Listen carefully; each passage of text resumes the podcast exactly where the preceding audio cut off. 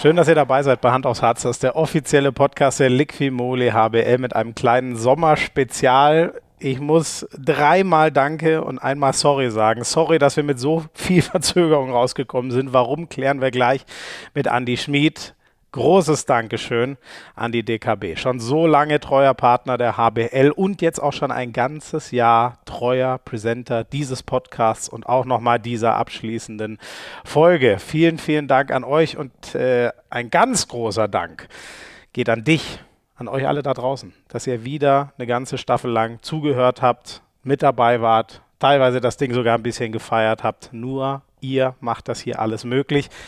Und der größte Dank geht an Andy Schmid.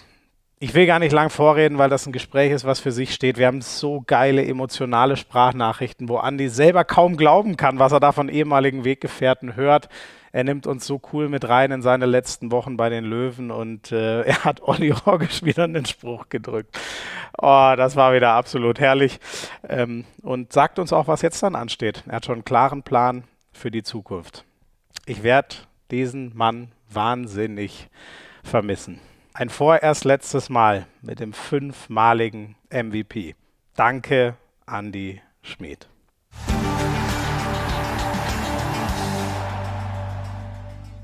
Also das war der Podcast mit wirklich der schwierigsten Geburt. So schwierig war es noch nie. Ich freue mich aber auch umso mehr, dass es jetzt endlich geklappt hat. Andy, Grüße in die Schweiz. Ich freue mich sehr, dass du nochmal für einen Abschiedspodcast äh, dich meldest aus der Schweiz. Äh, aber jetzt musst du erstmal erklären, was ist denn bitte mit eurem Zoll los, dass die so ein einfaches Aufnahmegerät, was wir dir geschickt haben, nicht über die Grenze lassen wollen?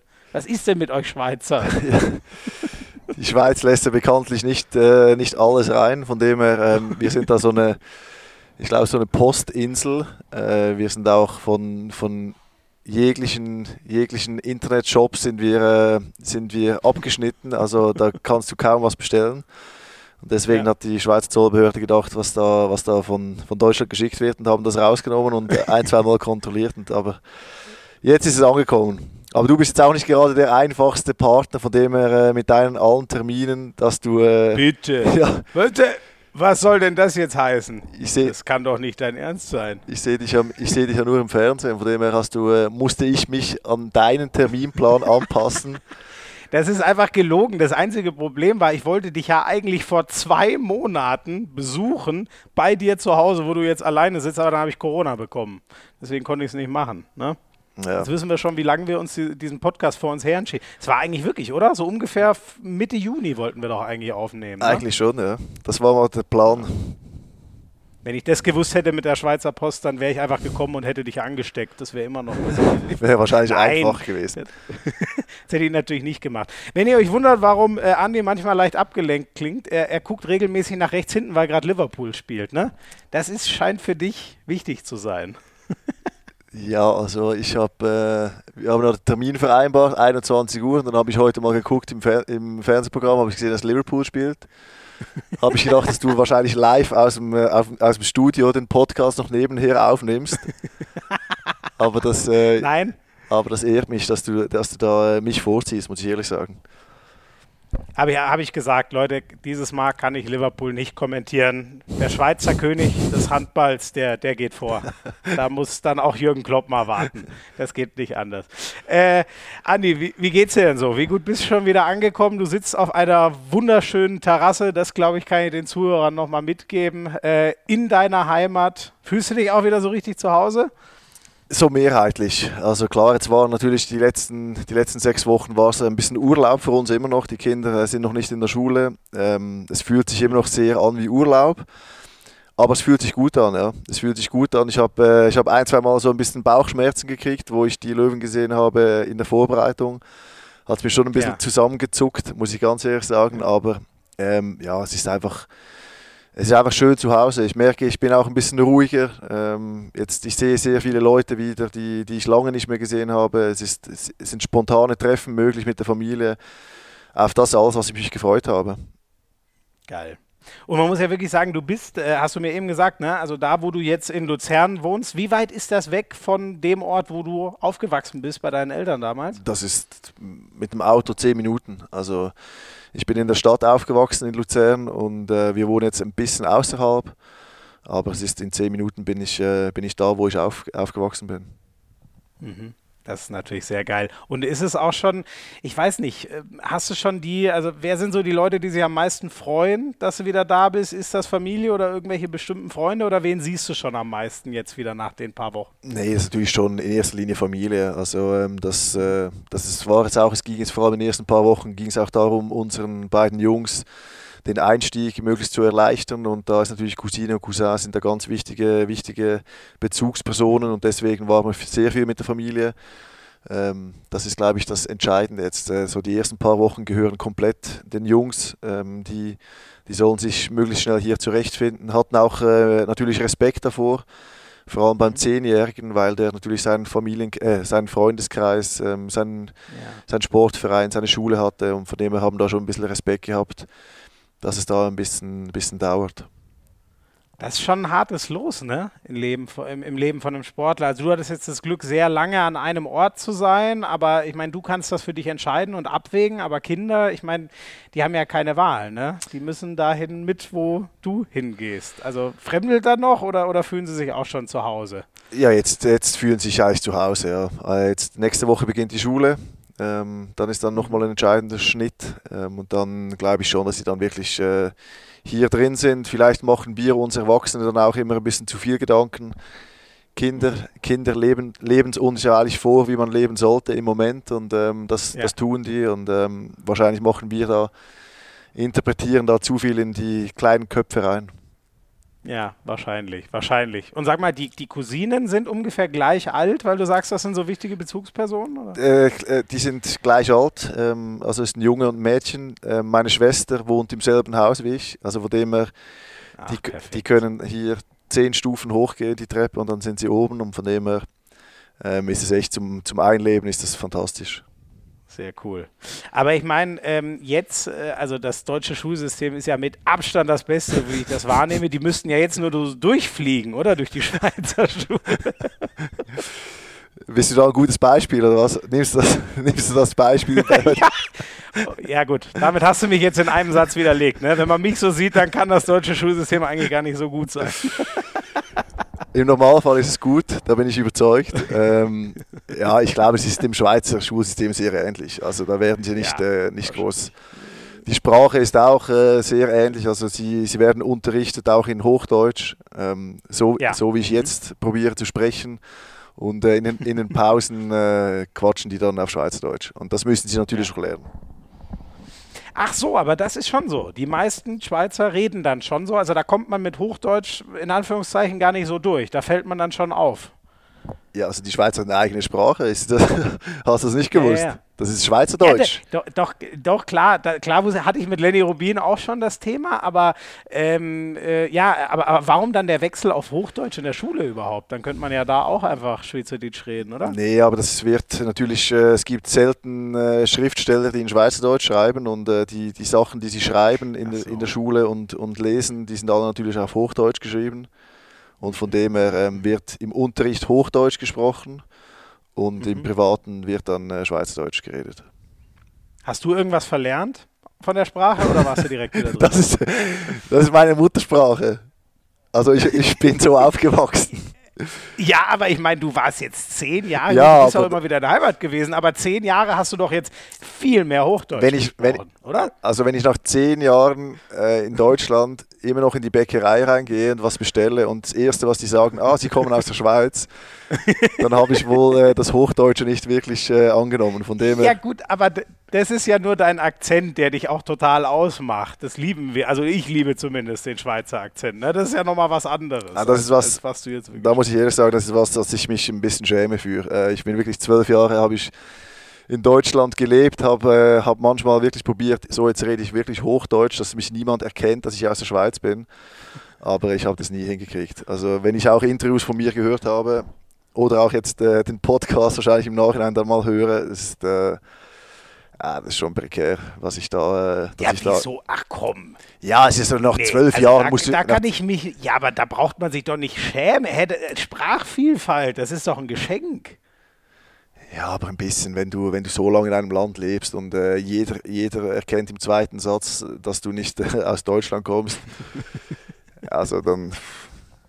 Ich will mich jetzt eigentlich als, Sprach, ich will mich eigentlich als Sprachentalent äh, einordnen, aber das habe ich wirklich nicht äh, gut hingekriegt. Okay, krass. Also da, okay, das, das sehe ich kom komplett anders. Hätte ich nie gedacht, dass du da so drüber denkst. Vor allem, ihr seid doch auch, auch, ihr seid doch auf eure Herkunft auch verdammt stolz, oder? Das tragen die Schweizer doch schon in sich. Ja, also wir sind schon, äh, wie die Deutschen auch, schon äh, im gewissen Maße patriotisch unterwegs.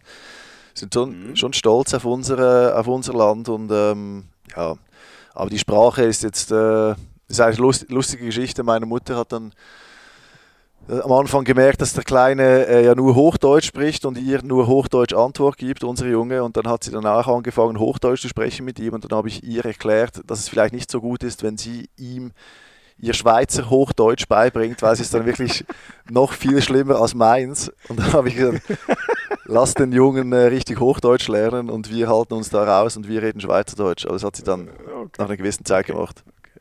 Ja.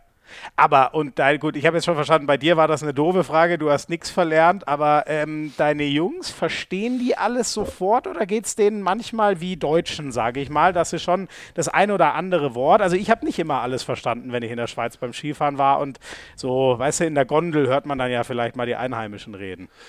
Ja, also ich habe mit ihnen Schweizerdeutsch gesprochen, ähm, die letzten Jahre immer. Ach, okay. Ja. okay. Und äh, okay. meine Frau, die aus Norwegen kommt, spricht Norwegisch mit ihnen. Und in der Schule haben sie natürlich und im Kindergarten haben sie dann äh, nur Hochdeutsch gesprochen. Also sie sind, okay. sie sprechen so, wie, sie sprechen so wie du Hochdeutsch, also richtig Hochdeutsch. Ja. ja. Okay. Das ist schon mal gut, dass du mir das, äh, dass du zumindest bei mir sagst, ich spreche gutes Hochdeutsch. Da fühle ich mich schon mal sehr gut, geehrt. Gute Schulausbildung hast du genossen. ja, genau, genau. Ähm, Andi, das werden wir natürlich nachher noch ein bisschen genauer durchgehen. Aber wenn du schon sagst, nach, das, das wäre so eine Sache, da hättest du gern äh, ein bisschen mehr von gehabt, von purem Hochdeutsch. Was bleibt denn sonst so hängen gerade? Was ist dir so in den ersten Wochen durch den Kopf gegangen? Ist da überhaupt schon viel eingesickert, so von wegen, du bist jetzt weg aus Deutschland nach so langer Zeit? Worum kreisen da so deine Gedanken? Puh, schwierige Frage. Ähm, kreisen immer wieder Gedanken. Also durch Social Media ist, natürlich, äh, ist man natürlich immer noch extrem nahe dran. Also ich verfolge vor allem natürlich die Löwen, jetzt aber auch die Vorbereitungsturniere von den deutschen Mannschaften. Schaue mir auch teilweise Spiele an ähm, von, von Vorbereitungsturnieren. Mhm. Irgendwie fühlt es sich gut an jetzt. Ähm, ich bin froh, so ein bisschen aus diesem, aus diesem ganzen Rummel und aus diesem ganzen ja, wie ich es immer gesagt habe, Hamsterrad ein bisschen raus zu sein. Mhm. Ich bin aber auch nicht, äh, wie soll ich sagen, ich, ich gehe nicht blind durch die Welt. Ich weiß auch, dass, dass es im September, wenn die, wenn die HBL wieder losgeht, dass ich da schon ein, zwei Mal leer schlucke, wenn ich vor dem Fernseher sitze und die, die Spiele sehe. Das äh, wird sicherlich der Fall sein. Es werden auch immer Momente kommen, wo ich das Ganze vermisse. Aber ich habe, mein Gefühl sagt mir jetzt oder stand jetzt, ähm, sagt mir, dass es der richtige Moment war, so ein bisschen aus diesem ganzen Ding rauszukommen. Ähm, aber welche Gedanken ich habe, einordnen kann ich das Ganze sowieso noch nicht. Es war so eine lange Zeit, so viele positive wie negative Erlebnisse. Ähm, von dem her brauche ich da schon noch äh, eine gewisse Zeit. Ja, das kann ich, kann ich total gut verstehen. Ähm, für dich selber, ähm, jetzt das erste Mal nach zwölf Jahren keine Vorbereitung mit den Löwen, sondern die neue in der Schweiz. Wie, wie groß ist da der Unterschied oder ist es für dich relativ gleich, was du so machst? Ich habe äh, hab jedes Jahr das Gefühl, die Vorbereitung wird härter. Das habe ich jedes Jahr das Gefühl, habe ich auch dieses Jahr das Gefühl gehabt. Aber äh, hat mir mal jemand gesagt, dass ich einfach älter werde. Die Vorbereitungen sind, sind eigentlich relativ gleich. Ähm, fühlt sich an wie eine Vorbereitung. Halt nicht heimisch, muss ich ganz ehrlich sagen, weil ich habe zwölf Jahre lang äh, die Vorbereitung bei einem Verein gemacht. Ich habe äh, mhm. jede Ecke der Halle gekannt, jede, jede Abkürzung auf der Laufbahn äh, ähm, war mir bekannt. Von dem her ähm, muss ich mir da neue Wege suchen jetzt, muss ich mich ein bisschen zurechtfinden. ähm, aber ja, wo, wo gibt es denn eine Abkürzung auf einer Laufbahn? Ja, ich, ich habe das immer, ich habe das immer äh, so gesagt, dass ich Achillessehnenprobleme habe bei den Löwen in der Vorbereitung und deswegen muss ich auf dem Rasen laufen und der Rasen ist, ist halt die Innenbahn der ganzen. deswegen, äh, deswegen hatte ich eigentlich immer die Innenbahn. Äh, der erste Rasen, die erste Rasenbahn war für mich reserviert. Gensheimer hat sich dann auch angeschlossen. Er hatte dann, aber er hatte tatsächlich Achillessehnenprobleme. Und dann hat er sich äh, hinter mich, äh, hat er sich hinter mich gesellt. Und ich habe auch bereits auf, ich habe bereits auf Fotos gesehen, dass diese Innenbahn immer noch frei ist. Also hat sich noch niemand die Innenbahn gekrallt bei den Löwen. Ah, geil, ey. Aber und da ist nie einer draufgekommen in zwölf Jahren, dass du dir einfach nur Meter sparst, oder wie? Ja, gut, ganz, ganz am Anfang, also war Oli Rogisch, als er noch gespielt hat, da war er so ein bisschen ja. am Ende seiner Karriere. Der hat es dann wirklich probiert, manchmal sogar hinter den Toren abzukürzen, aber ähm, hat dann gedacht, auf, auf der entgegen, entgegenliegenden Seite, dass es der Trainer nicht sieht. Aber der hat es natürlich gesehen. Also Olli hat dem Ganzen natürlich nochmal die Krone aufgesetzt. Ich bin, ich bin schön auf der Innenbahn geblieben. Aber gut, Olli hat ja heute noch eine absolute Athletenfigur. Ja, absolut, ne? absolut. absolut. hat es ja nicht geschadet. heute, heute rollt er die Bahn. den, Alter, den, musst du raus, den musst du rausschneiden. nee, der bleibt drin und den schicke ich ihm. Den klippe ich raus und schicke ihm ihn persönlich. Jetzt bin ich, an, ah, jetzt bin ich ein Stückchen weg, jetzt kann ich sowas sagen. ja, das ist auch geil. Siehst du, das ist der große Vorteil, dass wir jetzt nochmal so zusammensitzen, wo man so reden kann. Ähm, ist, ich weiß nicht, sind das so Leute wie Olli oder merkst du schon, was oder wen du vermisst? Ja, natürlich schon die Leute, die, die lange im Verein sind. Einerseits Spieler natürlich, äh, mit, mit Grötzky, Appelgren, Gensheimer, Physios, äh, die ich vermisse, Leute von der Geschäftsstelle, die ich vermisse. Ähm, ja, das sind natürlich die Leute, die, die lange im Verein waren. Ähm, mhm. Auch äh, neue Spieler wie jetzt Lukas Nilsson oder Bierlehm, die dazugekommen sind, die mir auch irgendwo ans Herz gewachsen sind. Solche Leute vermisse ich natürlich ähm, im tagtäglichen Austausch. Ähm, ich probiere möglichst viel Kontakt zu halten, auch mit denen. Ich hoffe, das bleibt auch so. Ähm, aber es ist natürlich schon klar, dass sich das ein bisschen auseinanderleben wird, aber ich möchte schon möglichst nahe, möglichst nahe an ihnen und auch an Löwen dran, äh, dranbleiben. Ja. Äh, Lukas Nilsson war, das habe ich mal, wer hat mir das erzählt? Ich weiß gar nicht mehr, Schwalbe vielleicht, dass das so ein bisschen fast dein, dein Ziehsohn relativ schnell geworden ist? Ja, Ziehsohn ist jetzt ein bisschen übertrieben. Äh, ich, äh, es, gibt da, es gibt da Menschen, die, die einem ähm, relativ schnell ans Herz wachsen und die irgendwo auf einer ähnlichen Wellenlänge sind. Ähm, und deswegen ähm, haben wir uns einfach von Anfang an gut verstanden. Ähm, hat, sich, äh, hat auch meine Passion äh, McDonalds nach den Spielen hat er, hat er geteilt. er ist ab und zu mit mir zu McDonalds gefahren nach dem Spiel. Deswegen, äh, nicht nur wegen dem, aber auch wegen dem haben wir uns sehr gut verstanden. Ist der, war das immer so dein, dein Guilty Pleasure? Also hast du dir das, oder gab es da auch so, das gönne ich mir nach guten Spielen oder das gönne ich mir gerade nach schlechten Spielen, um wieder gut drauf zu kommen? Oder wie war das mit dem großen M? Ich muss ehrlich sagen, ich konnte nach den Spielen einfach ähm, selten direkt essen und dann waren wir meistens noch im Business Club, haben da, ähm, mhm. haben da mit uns mit den Fans oder mit Sponsoren unterhalten.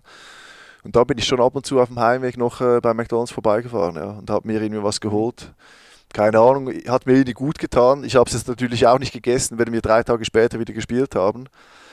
Aber ähm, ja, so ab und zu, ich würde sagen, ich lebe gesund, aber ähm, ja. ab und zu habe ich mir schon, äh, schon auch was gegönnt.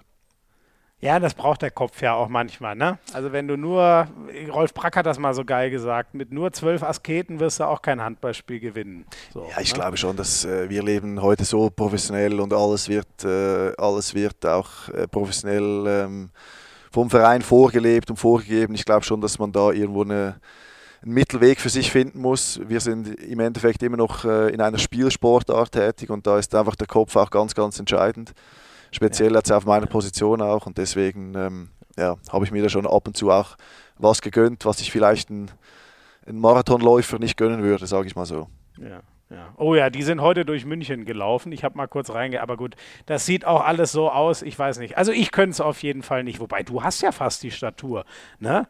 Also schlank warst du ja schon immer. Also das hat bei dir nie angesetzt, oder? ich hatte gute Gene von meiner Mama mitbekommen. Oh, da hast du Glück gehabt, da beneide ich dich drum.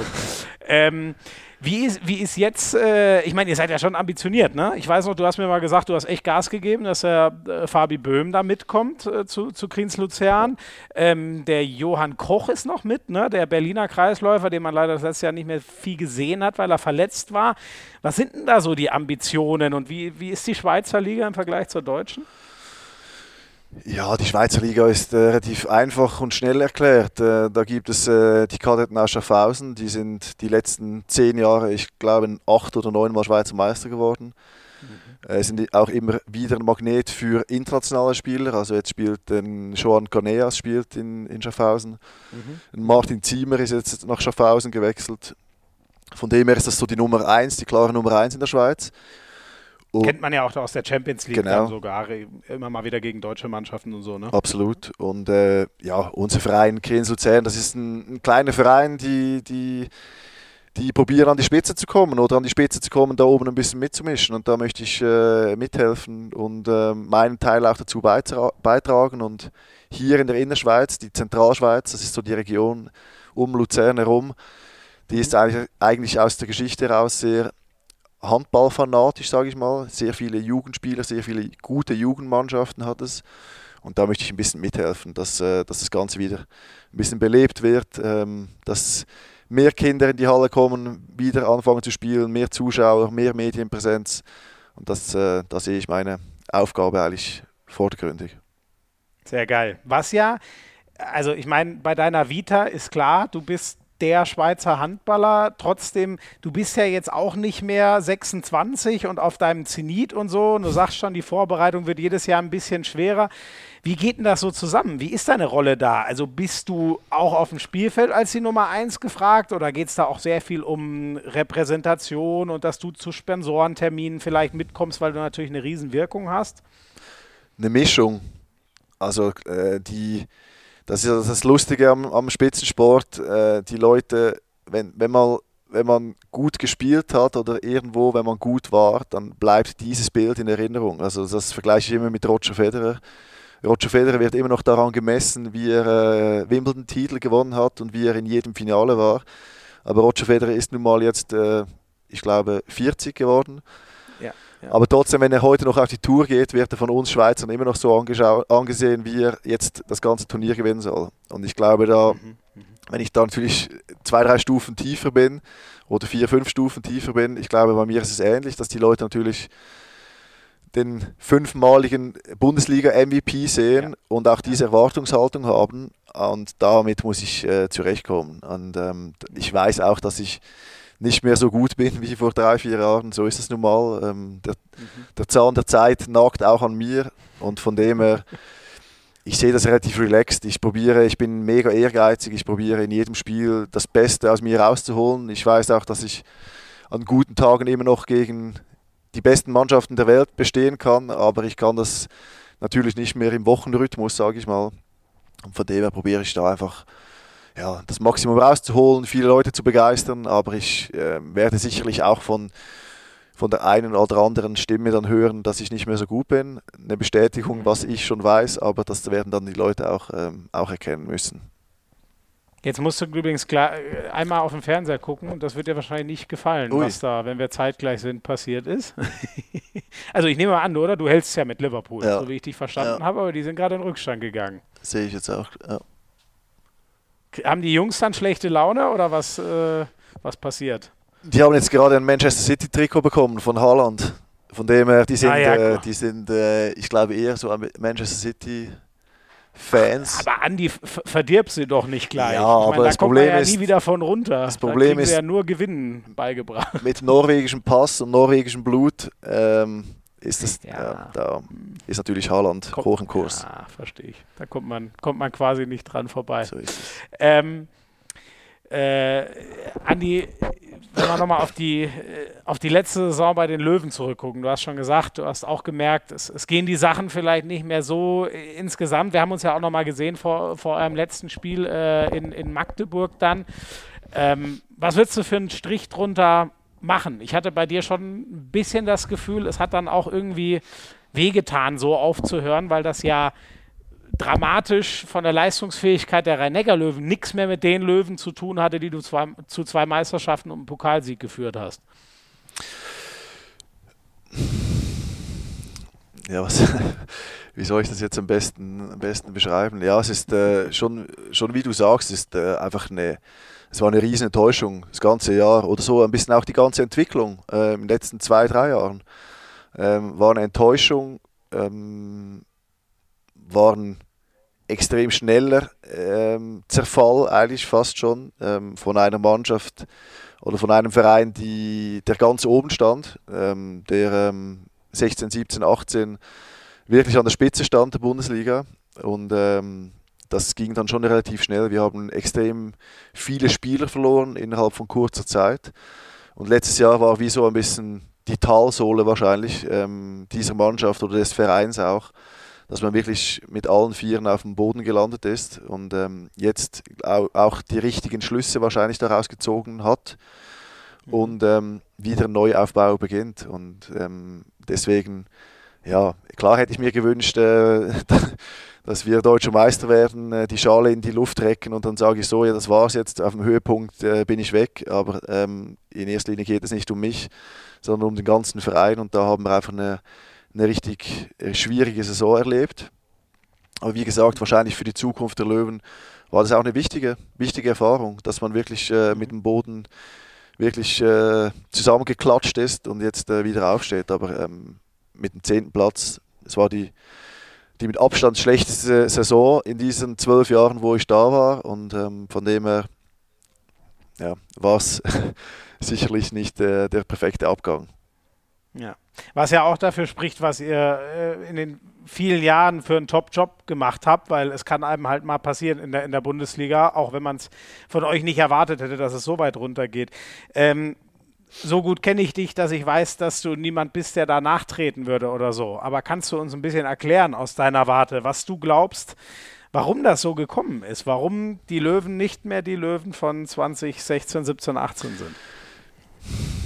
Ja, das ist äh, natürlich haben wir äh, nach, nach 2012, als, äh, als ein bisschen die Finanzprobleme eingekehrt sind bei uns, ähm, als wir nicht mehr aus dem Vollen schöpfen konnten wie, wie früher, ähm, hat man dann äh, aus, der Not die aus der Tugend die Not, nein, aus der Tugend die Not gemacht. Nee, wir Aus der Not eine Tugend. Aus der Not eine glaub, Tugend so gemacht. Ähm, du bist ja fast wie Benno mit deinen Sprichworten. das ist ja ganz schwierig.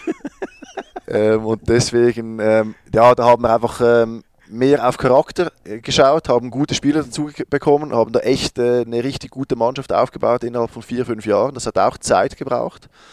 Mhm. Dann waren wir auf dem Höhepunkt, konnten, konnten eigentlich die Lorbeeren ernten, welche wir äh, vorher ähm, aufgebaut haben. Und dann so 2018, 2019 ähm, haben wir dann immer wieder Spieler verloren. Wir hatten vorher auch schon Spieler verloren. Ich kann mich erinnern, Bjarte Mürol ging, Niklas Landin ging, dann ging Uwe nach dem ersten Meisterschaftsjahr und jedes Mal hatten wir, hatten wir gedacht, oh, jetzt ist es vorbei. Mhm. Konnten diese Spieler dann aber auch ersetzen, ähm, sind dann eigentlich weiter auf der Erfolgswelle geritten und dann so 2018 hatten wir dann nochmal Abgänge und irgendwann war es dann einfach zu viel. Wir haben dann vielleicht auch ein bisschen gedacht, wir sind jetzt unsterblich, wir, das, läuft, das läuft so weiter.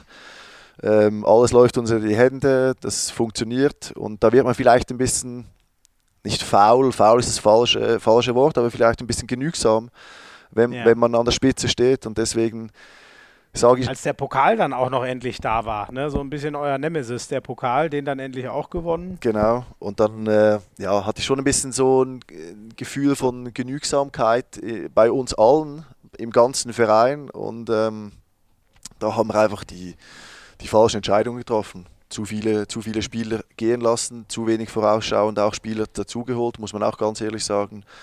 Dann äh, Spieler auf, ähm, auf wichtigen Positionen, inklusive mir, die einfach nicht mehr das Niveau hatten, dann auch von diesen, von diesen guten Jahren. Mhm. Von dem her ist es ein, ein, äh, ein vielseitiges Blatt, was man, äh, was man dazu schreiben könnte. Mhm. Ähm, jetzt, du hast ja schon angedeutet, ne? jetzt hat man hoffentlich aus Löwensicht den Boden gesehen. Jetzt ist ein neuer äh, Trainer da, der, soweit ich weiß, auch sehr viel Verantwortung bekommt in Sachen, welche Spieler sollen jetzt kommen, der so richtig umkrempeln soll. Was kriegst du so mit und wie siehst du den Sebastian Hinze? ich hatte zwei, drei Mal Kontakt mit ihm letztes Jahr schon und äh, natürlich viele gegen ihn gespielt. Und ähm, ich bin schon der Überzeugung, dass er für den jetzigen Moment äh, genau der richtige Trainer ist. Ähm, er muss und wird auch sicherlich die Zeit kriegen, äh, wieder eine Mannschaft aufzubauen. Und ich denke schon, dass er, ähm, dass er jetzt vor allem mit jungen Spielern, äh, wenn ich jetzt an Juri denke, dass er die heranführen kann an, an das, an das Top-Niveau. Ähm, und deswegen glaube ich schon, dass es der richtige Mann ist zum richtigen Zeitpunkt. Mhm. Aber schwingt so ein bisschen mit, du bist dir nicht ganz sicher, ob für alle Zeiten oder für ganz hohe Aufgaben oder, oder interpretiere ich das jetzt nur so? Nein, das interpretiert, also das weiß man ja nicht. Also man weiß ja nie, man weiß ja nie, wie, wie ein Trainer, ob er für alles gemacht ist. Das weiß man auch bei einem Spieler nicht. Also das wird sich ja dann zeigen, mhm. wenn man wenn man diesen Aufbau gemacht hat, wenn man ganz äh, oben oder wenn man oben wieder mitmischt, dann sind extrem viele Kleinigkeiten entscheidend. Ähm, also jeder, jeder Trainer, den, der mal an der Spitze war dann irgendwann, der hat auch irgendwo unten angefangen. Und äh, Seppel äh, Hinze hat nicht nur unten angefangen, sondern hat ein, aus einem Team mit dem Bergischen HC hat er wirklich ein Team geformt, welches gegen jedes gewinnen konnte. Das ist äh, schon aller Ehren wert. Und da denke ich, dass es jetzt auch für ihn ein Karriereschritt ist und ähm, genau der richtige Schritt. Zu einem Verein, der ein Ticken höher ist natürlich als der Bergische HC auf dem Papier und auch von den Möglichkeiten her, von der Infrastruktur her. Ähm, und jetzt, dass er diesen Schritt mit den, äh, den nächsten Schritt mit den, mit den Löwen geht. Da bin ich überzeugt ja. von. Ja, ich finde also brutalen Job gemacht über so viele Jahre beim BHC. Ähm, ich habe schon häufig von Sportlern gehört und du hast ja beides miterlebt bei den Löwen. Ähm, an, der, an die Spitze kommen ist sau schwer, dort bleiben ist noch schwieriger. Würdest du das unterschreiben? Absolut.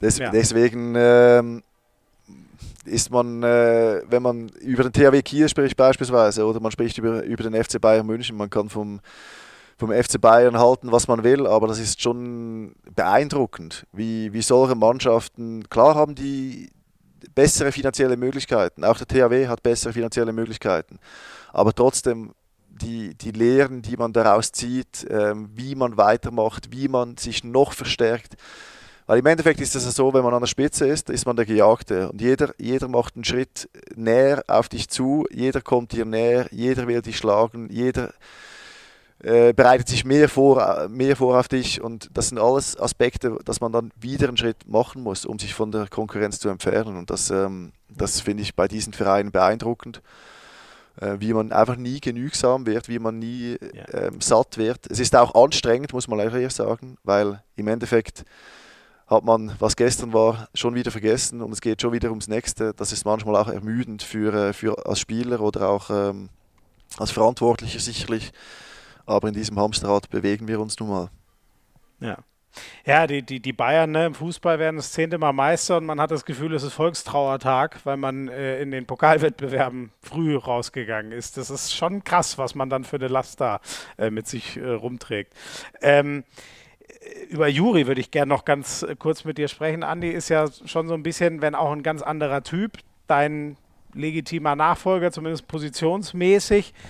In welche Höhen kann es für Juri gehen? In jegliche, in alle Höhen kann er, kann er kommen. Äh, das ist, äh, ja. das ist sein Entscheid. Das ist sein Entscheid und das ist seine, sein Weg, den er gehen wird. Ähm, ich glaube, im, im Nachhinein ähm, war auch dieses Jahr sehr, sehr wichtig für ihn. Ähm, das könnte auch so ein wie soll ich sagen, wie so ein kleines Sprungbrett gewesen sein, weil er auch ein mhm. bisschen Boden gespürt hat, weil er auch ein bisschen äh, auf dem Boden gelandet ist. Er war nie einer, der abgehoben wirkte oder der abgehoben sich verhalten hat, aber durch die ganze öffentliche Wahrnehmung gegenüber ihm war es äh, gezwungenermaßen, dass er schon irgendwo in, in Sphären gehypt wurde, wo er einfach noch nicht ist und noch nicht sein kann in seinen jungen Jahren. Ja. Und deswegen glaube ich schon, dass es ihm gut tat, letztes Jahr so ein bisschen ja, ähm, aus dem Fokus zu rücken, sage ich mal. Dass er vielleicht auch mal eine Pause hat in der Nationalmannschaft. Ähm, dass er mhm. Nicht in jedem Spiel brillierte bei uns, aber man muss schon auch sagen, er hat uns auch Spiele gewonnen. Also das äh, vergisst man auch schnell. Da habe ich im Juri auch immer wieder gesagt, Juri, du wirst nicht äh, jedes Spiel gut spielen, aber du hast uns schon Punkte geholt. Du alleine hast uns Punkte geholt. Und das in so jungen Jahren, das ist bemerkenswert. Und ähm, ich drücke ihm alle Daumen und ich habe ihm auch gesagt, ähm, er kann mich jederzeit anrufen, wenn er irgendwie Fragen hat oder äh, Rat braucht. Ähm, ich werde ihn äh, total supporten, weil ich ihn wirklich auch mag als Typ. Er ist ein richtig toller Junge, bodenständig unterwegs, äh, sehr anständig und ähm, deswegen hoffe ich und äh, wünsche ich ihm, äh, dass er äh, diesen, diesen Weg geht, weil er bringt alle Qualitäten mit, menschlich wie, wie sportlich. Ja, ich glaube, da, da gleicht ihr euch in vielem. Ich glaube, da könnte man genau vieles, was du jetzt äh, gesagt hast, über ihn auch über dich sagen und die guten Gene ja auch, ne? Die er schon von seinem Vater hat, von dem er selber beeindruckt ist, was das für ein Athlet war. Also da ist schon eine Menge da. Ähm, was bleibt dir sonst noch? Wir könnten über so viel reden, Andi, über äh, einen überragenden Magnusson, der MVP geworden ist. Äh, Hans Lindberg ist mit gefühlten 63 Jahren äh, nochmal Torschützenkönig geworden. Es ist wirklich absolut unglaublich. Was bleibt denn dir so hängen? Magdeburg ist nach 20 Jahren wieder Meister. Was, was ist so die Hauptschlagzeile für dich aus deiner letzten Bundesliga-Saison? Die Rückkehr der Zuschauer. Das ist so die, Haupt, die Hauptschlagzeile, ja. muss ich ganz ehrlich sagen. Das war, das war eigentlich so das Schönste äh, im letzten Jahr. Ähm, klar ist es, ist es toll für den äh, Magdeburger Handball, ähm, dass, äh, dass die ihre lange Zeit, äh, wo sie was aufgebaut haben, vor allem Benno, ähm, wo er das Ganze aufgebaut hat, zusammen mit den Verantwortlichen, dass sie das gekrönt haben in einer eindrucksvollen Art und Weise.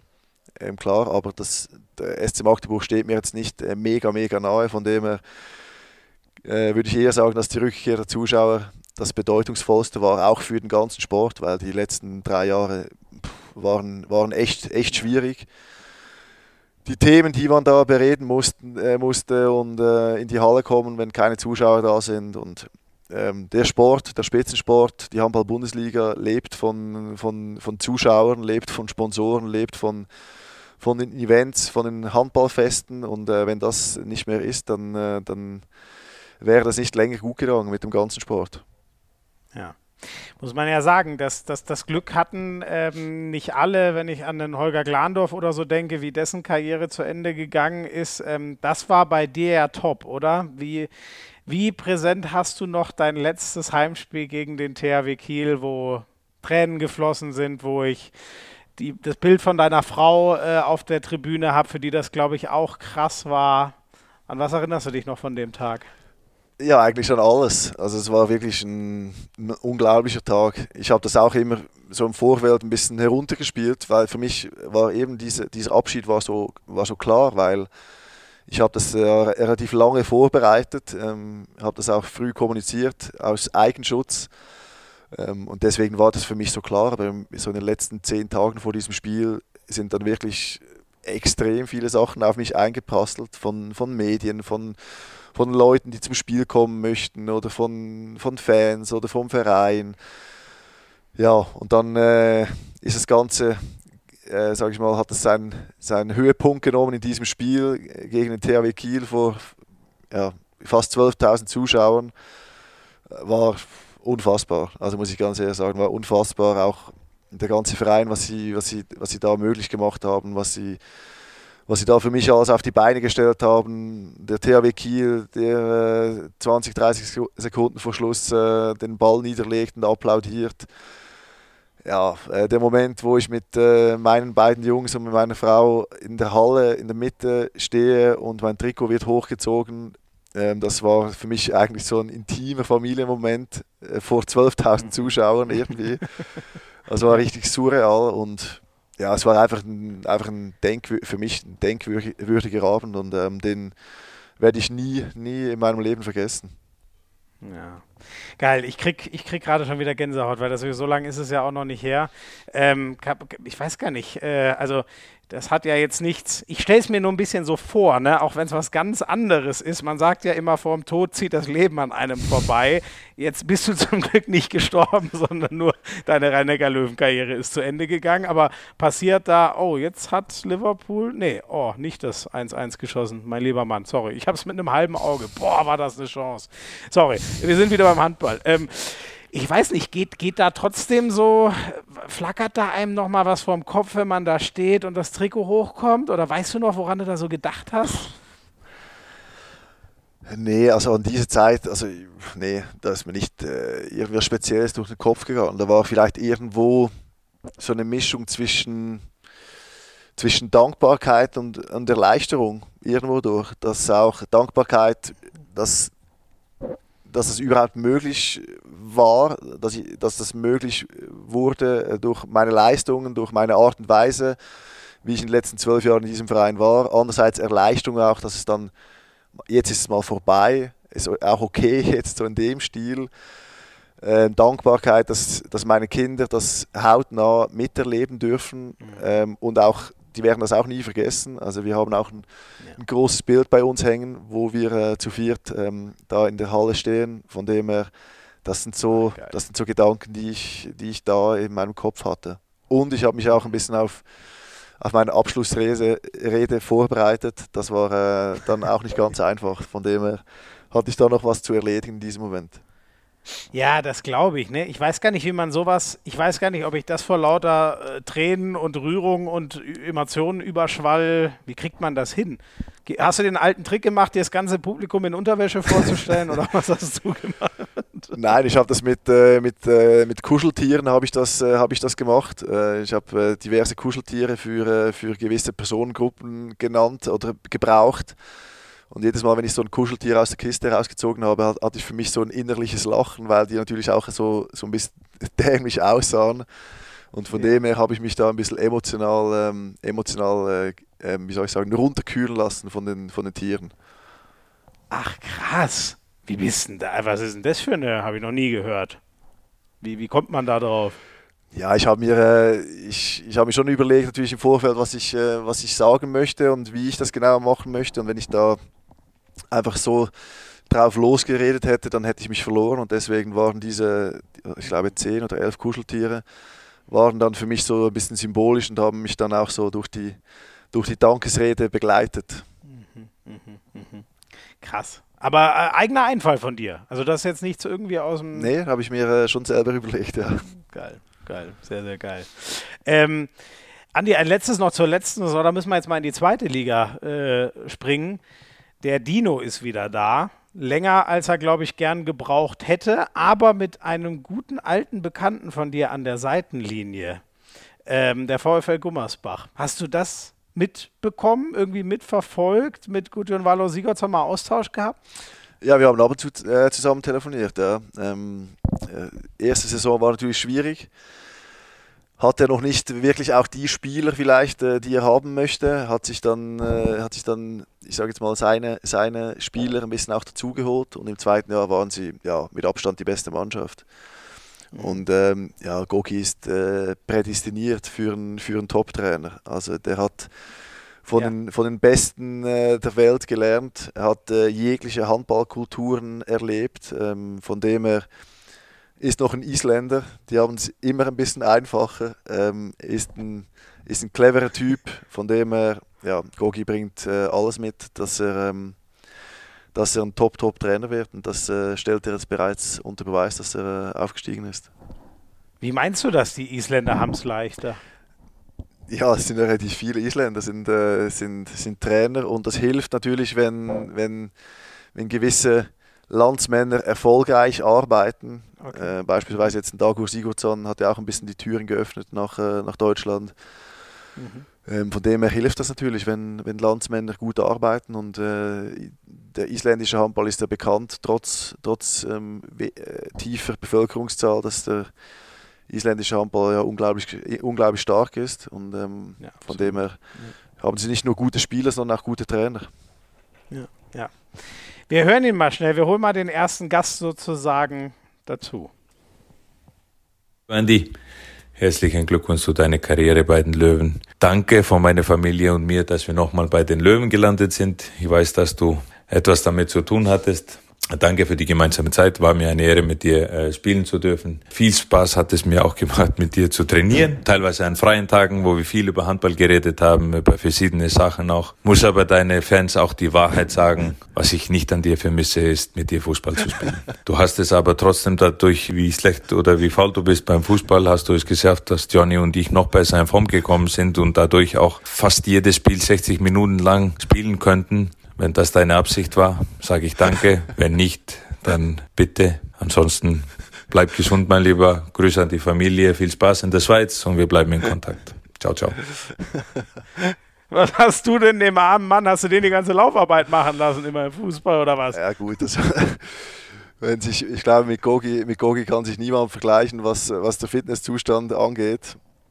Von dem Alex Pettersson vielleicht noch, ah, oder? Da, also, nicht mal der. Ja, okay. muss ich ehrlich sagen, nicht mal der. Also Krass. Gogi war schon nochmal eine andere Hausnummer. Und ich habe mich dann wirklich mit ihm, er hat mich dann so ein bisschen an die Hand genommen in, äh, in den ersten beiden Jahren, hat mich dann immer, immer ins Fitness hochgeschleppt und ich kann mich erinnern, er hat dann, also er hatte jeden Tag hat er ein, ein Kraftprogramm, ein kleines Kraftprogramm, egal ob wir Handball trainiert haben, hart oder nicht hart.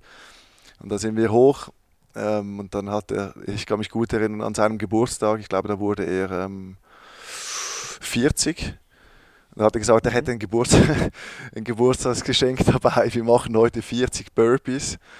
Und also ich, ich dachte, ich falle vom Glauben ab. Das war sein, sein, sein Geburtstagsgeschenk an sich selber und an uns auch. Aber er hat. Also du dachtest, es gibt einen geilen Kuchen? Ja, ich habe ihnen gedacht, es wird was Cooles, aber äh, wir haben dann 40 Burpees gemacht. Mir ist fast die, die, die Lunge aus dem, äh, aus dem Körper geplatzt.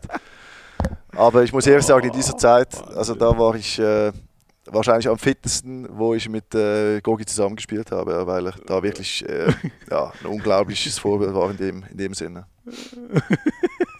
aber geil, ja, aber das ist ja wirklich ein Freak. Du liebe Güte, ey, das ist zum 40. Geburtstag. Das habe ich anders vor, wenn es bei mir in ein paar Jahren dann soweit ist. Was, was kriegen deine, ich weiß, oh Gott, Andi, du bist jetzt 38? 38, ja. Ende Monat, Ende Monat 39. Oh ja, siehst du, das heißt, nächst, ungefähr in einem guten Jahr, was schenkst du dann deinen Kriens-Luzerner Kollegen? Auch oh. Burpees, 40? Oder was gibt's dann? Oh, das weiß ich noch nicht.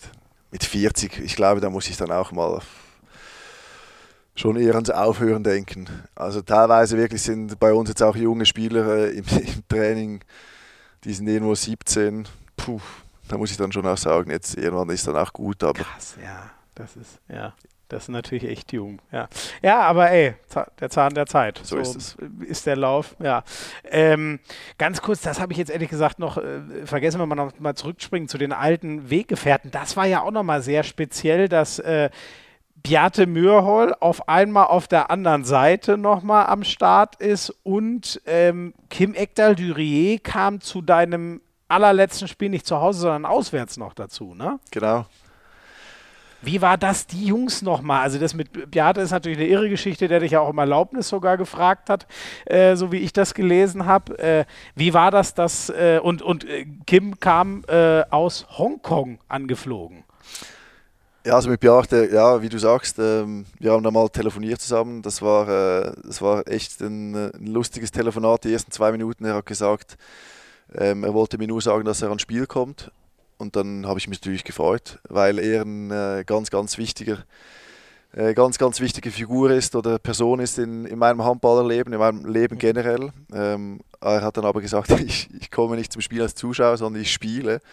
Das war dann schon äh, kurz, kurz ein Schockmoment, aber ähm, irgendwo durch war es einfach cool, ihn, ihn auf dem Feld nochmal zu sehen, gleichzeitig.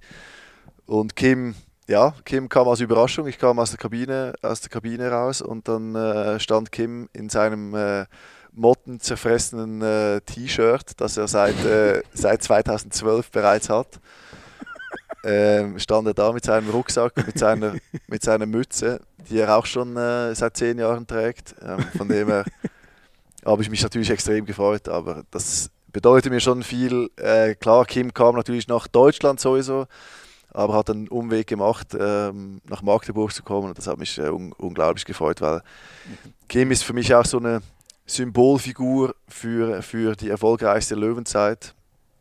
Ähm, ich kann mich gut erinnern, als ich ihn das erste Mal äh, zu Hause abgeholt habe, 2012, um ins Training zu fahren und er kam mit seiner, mit seiner Müsli-Schüssel in, ins Auto rein bei mir ähm, die Milch ist fast äh, nee. übergelaufen. Ähm, bei, je nee. bei, jeder Bodenwelle äh, ging irgendwie was rüber auf den Sitz. Also da habe ich schon viele, viele gute Erinnerungen an ihn und ähm, er ist einfach ein fantastischer Kerl und äh, war ein fantastischer Spieler. Ja, ja der auch, äh, wobei da, da verfransen wir uns jetzt, wenn wir darauf nochmal zurückschauen, aber das, das machen wir gleich. Äh, ja, dabei gewesen bei den Titeln, dann weg gewesen, dann doch wiedergekommen, dann nochmal Paris. Also der hat ja auch eine, eine irre Geschichte hinter sich in den letzten Jahren. Ähm, Andi, ich danke dir schon mal sehr äh, für Teil 1. Äh, wir machen ein ganz kurzes Päuschen. Ihr kriegt wie immer einen kleinen Verbraucherhinweis, wie wir es nennen. Und dann gibt es Teil 2. Nochmal ein bisschen zurückschauen auf zwölf Jahre HBL durch die Augen von Andy Schmid.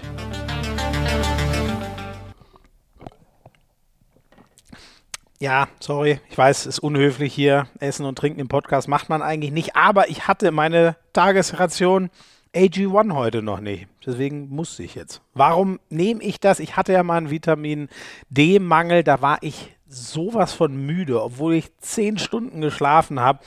Das war echt irre. Und äh, ja, da habe ich angefangen, mich ein bisschen mit äh, so Ernährung, was braucht der Körper eigentlich so auseinanderzusetzen. Und seitdem nehme ich AG1, weil es ist total unkompliziert. Äh, einfach nur einen Löffel in den Shaker, einmal schütteln und trinken. Das ist mir ganz wichtig, weil ich jetzt keinen Bock hätte, da ein riesen Bimborium zuzumachen. Und für mich, ich fühle mich einfach safe und gut mit AG1. Deswegen nehme ich das. Was ist drin? Folat, Niacin, Patotensäure, Riboflavin, das kennt ihr wahrscheinlich eher als Vitamin B2, aber auch die anderen wichtigen B-Vitamine, B12 und B6 sind mit drin. Und schwuppdig, wenn ihr das nimmt, dann war es das mit Müdigkeit und Ermüdung und so. Ist ja ein Pulver, deswegen nimmt es der Körper total leicht auf. Hilft euch einfach bei der täglichen Nährstoffversorgung. Guckt, dass ihr da safe und gut aufgestellt seid am besten, ihr holt es euch einfach im Abo. Dann kriegt ihr es einfach jeden Monat frei Haus. Könnt ihr aber auch selber anpassen, wann, wie oft das genau und wie viel geliefert werden soll. Ihr könnt es aber auch übrigens nur einmalig bestellen, aber unseren kleinen Bonus, den erkläre ich euch gleich nochmal, den gibt es nur im Abo und ihr könnt es ja einfach mal ausprobieren, weil Athletic Greens hat die 60 Tage Geld zurück Garantie. Also für alle Hand aufs Harz Hörerinnen und Hörer, exklusiv. Einen kostenlosen Jahresvorrat Vitamin D3 und 5 Travel Packs, wenn ihr euch ein AG1-Abo holt. athleticgreens.com slash Hand aufs Harz. Da kriegt ihr alle Infos. Link ist auch in den Show Notes. athleticgreens.com slash Hand aufs Harz.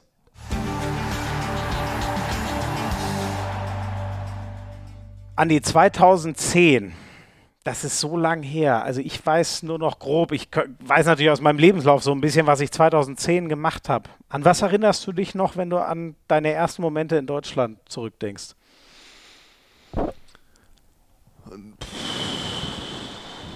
Das erste Mal ins Training zu fahren nach Kronau. Äh, das wusste ich, das weiß ich noch äh, relativ genau. Ähm, so diese Momente, das erste Mal da reinzukommen und ähm, so die, die Stars zu sehen, die ich aus dem Fernsehen kannte. Das sind so die ersten Momente, die ich, äh, an die ich denke, wenn ich an 2010 denke. Mhm. Schönerweise, damit wir das jetzt nicht alles nochmal sozusagen durchgehen, wer nochmal Bock hat, es gibt ja die Folge mit dir noch. Es war einer der ersten Hand aufs Harz Folgen, wo wir auch über das, äh, glaube ich, in großen Teilen schon mal geredet haben. Ich habe mir die Folge extra Mitte Juni nochmal angehört. Ich habe natürlich inzwischen schon wieder alles vergessen, was, was ich dann nochmal aufgreifen wollte, weil es jetzt so lang, so lang her ist. Aber das ist auch nicht schlimm, weil wir wollen ja auch hier sozusagen neues, äh, neues Programm ähm, machen. Ist das eigentlich ich gebe dir mal so ein Beispiel. Ich weiß noch, als ich zur Bundeswehr kam, ähm, in Murnau, das ist so eine Stunde südlich von München. Ich stand das erste Mal in diesem Gang da und das war alles so fremd und komisch und Leute schreien dich an, du kannst mit nix was anfangen. Und ich war da nur drei Monate, aber diese Zeit war so krass, dass als ich mir nach knappen drei Monaten von diesem Gebäude sozusagen auch verabschiedet habe, war das alles so, boah, krass, was hier alles passiert ist und diese Gänge und da war das und da war das. Wann hatten das bei dir eingesetzt in den Trainingshallen und, und in der SAP-Arena? Wann hast du richtig so dieses Gefühl gehabt, hier bin ich zu Hause? Puh, das hat schon eine Weile gedauert. Hat schon eine Weile gedauert. Auch wenn ich jetzt, wenn ich daran zurückdenke oder auch wenn ich, äh, wenn ich in den letzten Jahren immer wieder Bilder gesehen habe von 2010, 11, 12, für mich sah die SAP Arena irgendwie anders aus, als sie wirklich, als sie, als sie wirklich ist. Ja. Das äh, war, äh, war echt komisch, ja, weil ich habe dann Bilder gesehen von Spielen. Ähm, ja, es war für mich wie eine andere Zeit. Für mich ist die, die Löwenzeit irgendwie ja, in, in zwei Teile. Also die ersten ein, zwei Jahre war so eine Azubi-Zeit Ähm, so eine Eingewöhnungszeit war für mich irgendwie der ganze Verein komplett anders und für mich hat also die Löwenzeit erst 2012 wirklich begonnen, wo man eben dann auch irgendwo durch ähm, Charakter dazugeholt hat und wirklich eine Mannschaft ähm, hat sich dann geformt äh, über die Jahre, welche dann auch wirklich, äh, ja, welche dann die Löwen waren, ähm, welche ich auch vermisse. Mhm. Ähm, wenn wir auf die zwölf Jahre der Liga als Ganzes zurückgucken, ne? also es gibt so diese ganz offensichtlichen Sachen. Damals gab es, den gibt es jetzt wieder, aber einen ganz anderen HSV-Handball. Es waren gefühlt noch ein bisschen weniger die großen Städte, auf die sich jetzt immer mehr hintreibt, so in der Liga. Die Rhein-Neckar-Löwen waren ganz anders. Ein paar Sachen sind immer gleich. Kiel spielt immer oben mit zum Beispiel. Aber was hast du so bemerkt? Was hat sich in der Liga über zwölf Jahre getan? Das Niveau ist äh, gestiegen. Also das generelle Niveau von allen Mannschaften ist gestiegen. Also die Professionalität von allen, von allen Teams ist gestiegen.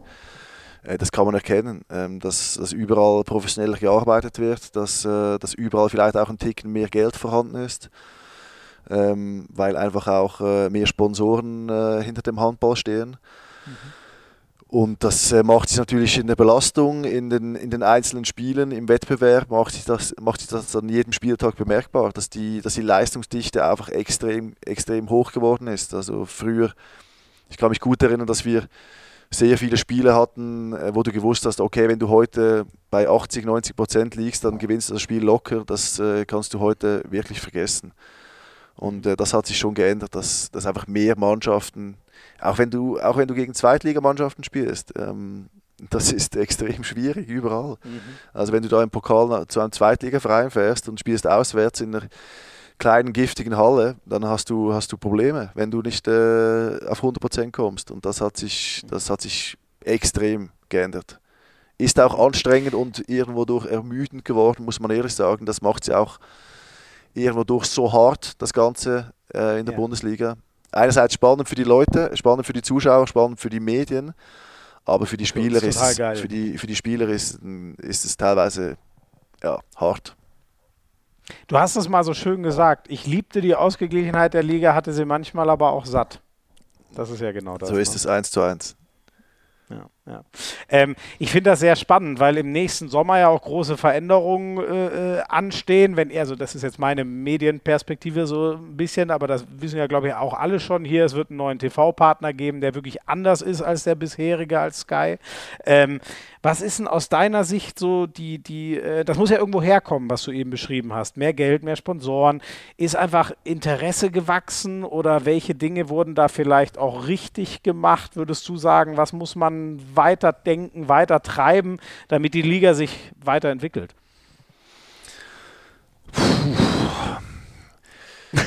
das ist ein großes Feld. Ne? Das ist ein großes Feld. Also einerseits muss man äh, ganz klar, man muss probieren, äh, die, die besten Spieler der Welt muss man probieren in die Liga zu holen. Man muss, äh, man muss nicht alle haben, das wird man nicht hinkriegen, speziell mit diesen Vereinen, die es mittlerweile gibt und mit diesen zahlungskräftigen Vereinen. Aber man muss vorsichtig sein, da bin ich fest davon überzeugt, dass man nicht diesen Claim, die stärkste Liga der Welt, ähm, einfach nur noch hinschreibt, sondern wirklich auch ist. Ähm, und mhm. da muss man wirklich vorsichtig sein. Ich finde, dass man im Bereich, äh, im Bereich äh, Visibilität von der ganzen Sportart noch einen Schritt gehen kann. Ich glaube, da ist ein Riesensprung gemacht worden mit, äh, mit Sky, ähm, wie das Ganze übertragen wird. Das ist wirklich ein, ist einfach schön zuzugucken. Ähm, da wird äh, mit Vorbericht, mit äh, mit Konferenz, mit Interviews, mit Platzinterviews. Ich glaube, man muss da möglichst nahe auch an die Spieler rankommen und das nutzen, mhm. dass man so nahe auch an die Spieler rankommen kann von den Medien, von den Medienpartnern her. Ähm, ich finde, dass, äh, dass auch dieses kleine, kleine Handballfeld äh, ist auch ganz entscheidend, dass man wirklich so ein sauberes Handballfeld hat. Ähm, da finde ich auch, das ist auch ein, ein Schritt. Ich kann mich gut erinnern an die Olympischen Spiele in wo waren Sie in Peking jetzt? Äh, äh, genau, ja. die letzten, äh, nee, Peking war Winter, nee. äh, Tokio war die Tokio, Tokio, sorry. sorry. Genau. In ja. Tokio, äh, dieses, äh, einfach, es sah einfach schön aus, diesen Spielen zuzugucken, weil man äh, einfach ein Handballfeld gesehen hat und nicht irgendwo durch Sachen irritiert war. Andererseits, was ich mir. Also die Bodenkleber sozusagen, da ich, würdest du dir wegnehmen? Also ich würde mir wünschen, dass jeder Verein mehr Geld hat und diese Bodenkleber nicht verkaufen muss. Äh, das ist klar. Ist mir auch, ist mir auch bewusst, dass jeder. Ja. Jeder Vereinsverantwortliche, der jetzt zuhört, der denkt sich ja, äh, der Schmied hat einen an der Klatsche, äh, wir müssen, wir müssen Geld reinholen. Das ist mir auch klar, aber vielleicht muss man das irgendwie alternativ oder vielleicht kriegt man das alternativ hin, wenn man auch einen besseren Fernsehvertrag hat beispielsweise zum Beispiel, das wäre eine Möglichkeit. Mhm. Andererseits finde ich auch in der, ähm, in, in der Trikot-Werbung finde ich, äh, sind wir einfach zu krass äh, Litfaßsäulen ähm, in der, im, im, Handballsport. Ich muss ehrlich sagen, ich habe noch nie äh, jemanden gesehen, der mit einem coolen, äh, mit einem coolen Handballtrikot äh, durch, die, durch die Stadt geht, weil es einfach cool aussieht. Mhm ist mir auch bewusst, dass man dieses Geld braucht von den Sponsoren, aber ich sage jetzt einfach, wenn ich jetzt eine, eine grüne Wiese ich vor mir. super gut. Ja, wenn, nein, wenn, genau. Wenn ich du darfst ja einfach laut denken hier. Wenn ich eine grüne Wiese vor mir habe und äh, niemand hat Geldprobleme, kein Verein hat Geldprobleme, dann fände ich das cool, dass man in diesen Bereich vom Fußball kommen kann, wo ein Trikot wirklich einen Hauptsponsor hat. Der bezahlt dann vielleicht auch mehr, weil er, weil er eine, eine Exklusivität genießt. Aber andererseits auch, dass ich äh, als Fan von frisch auf Göppingen ein Trikot anziehen kann, was irgendwie cool aussieht, was ich mit einer coolen Jeans anziehen kann und äh, im Sommer durch die Straßen gehen kann. So wie ich vielleicht heute für äh, 120 Euro ein Trikot bestelle von Paris Saint-Germain, weil es einfach cool und einfach schön aussieht. So in dem mhm. Sinn. Mhm.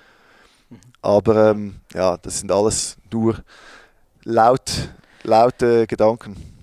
Du, aber geile, geile Gedanken. Und ich denke da direkt, du hast natürlich völlig recht. Das Allermeiste, was ich ehrlich gesagt, also es gibt auch sau viele Kids mit Fußballtrikots. Was, was ich mehr und mehr sehe, sind äh, in Deutschland NFL-Trikots und NBA-Trikots. Sicher genau deswegen. Also ich habe zum Beispiel ein Kobe-Shirt, mit dem renne ich auch aus nostalgisch nochmal anderen Gründen gerne rum. Aber da ist ja gar nichts drauf. Da ist das Logo vom Verein und that's it verstehe ich dich total. Drä das sieht anders aus. Trägst du das ärmellos oder hast du ein T-Shirt drunter? Das, das mir äh, das kommt auf meine körperliche Konstitution an. Das heißt, ich trage es mit T-Shirt drunter.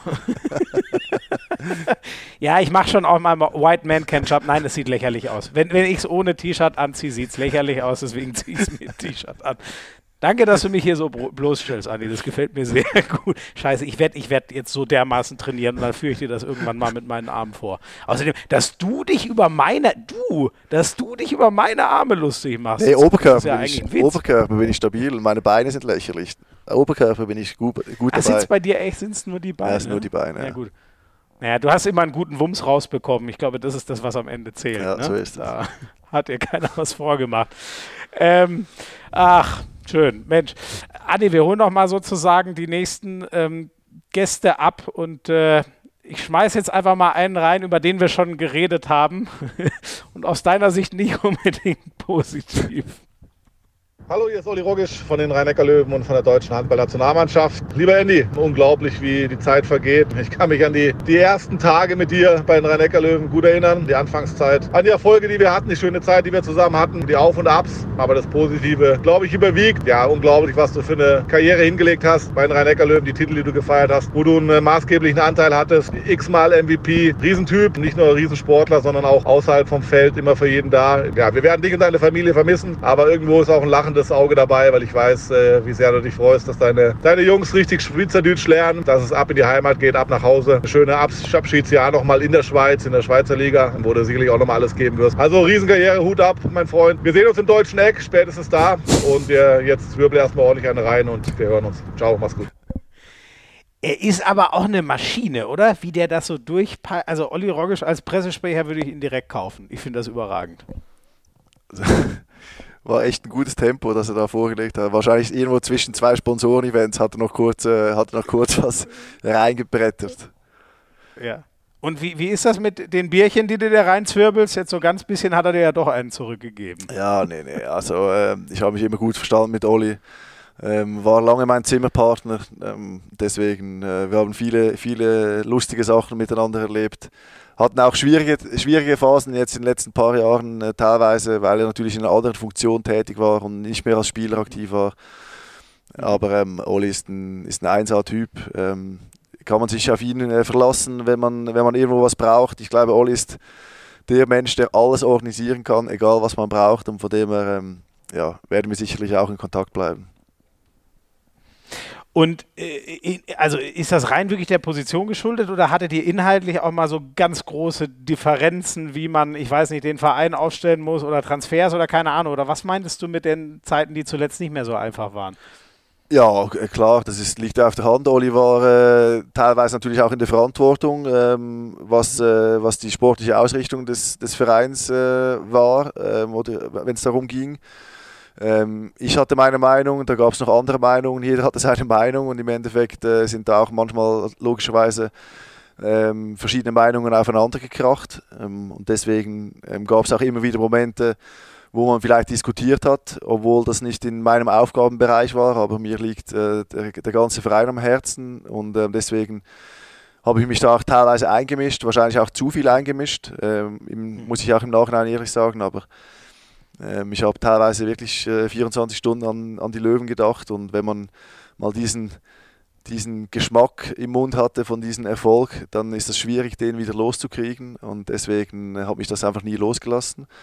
Und ähm, deswegen sind Olli und ich auch ab und zu mal aneinander geraten, aber irgendwo durch immer fair und, ähm, und äh, auf Augenhöhe. Und das, das schätze ich an ihm, dass man mit ihm auch über gewisse Dinge einfach so reden kann und ähm, dass man da nicht nachtragend ist.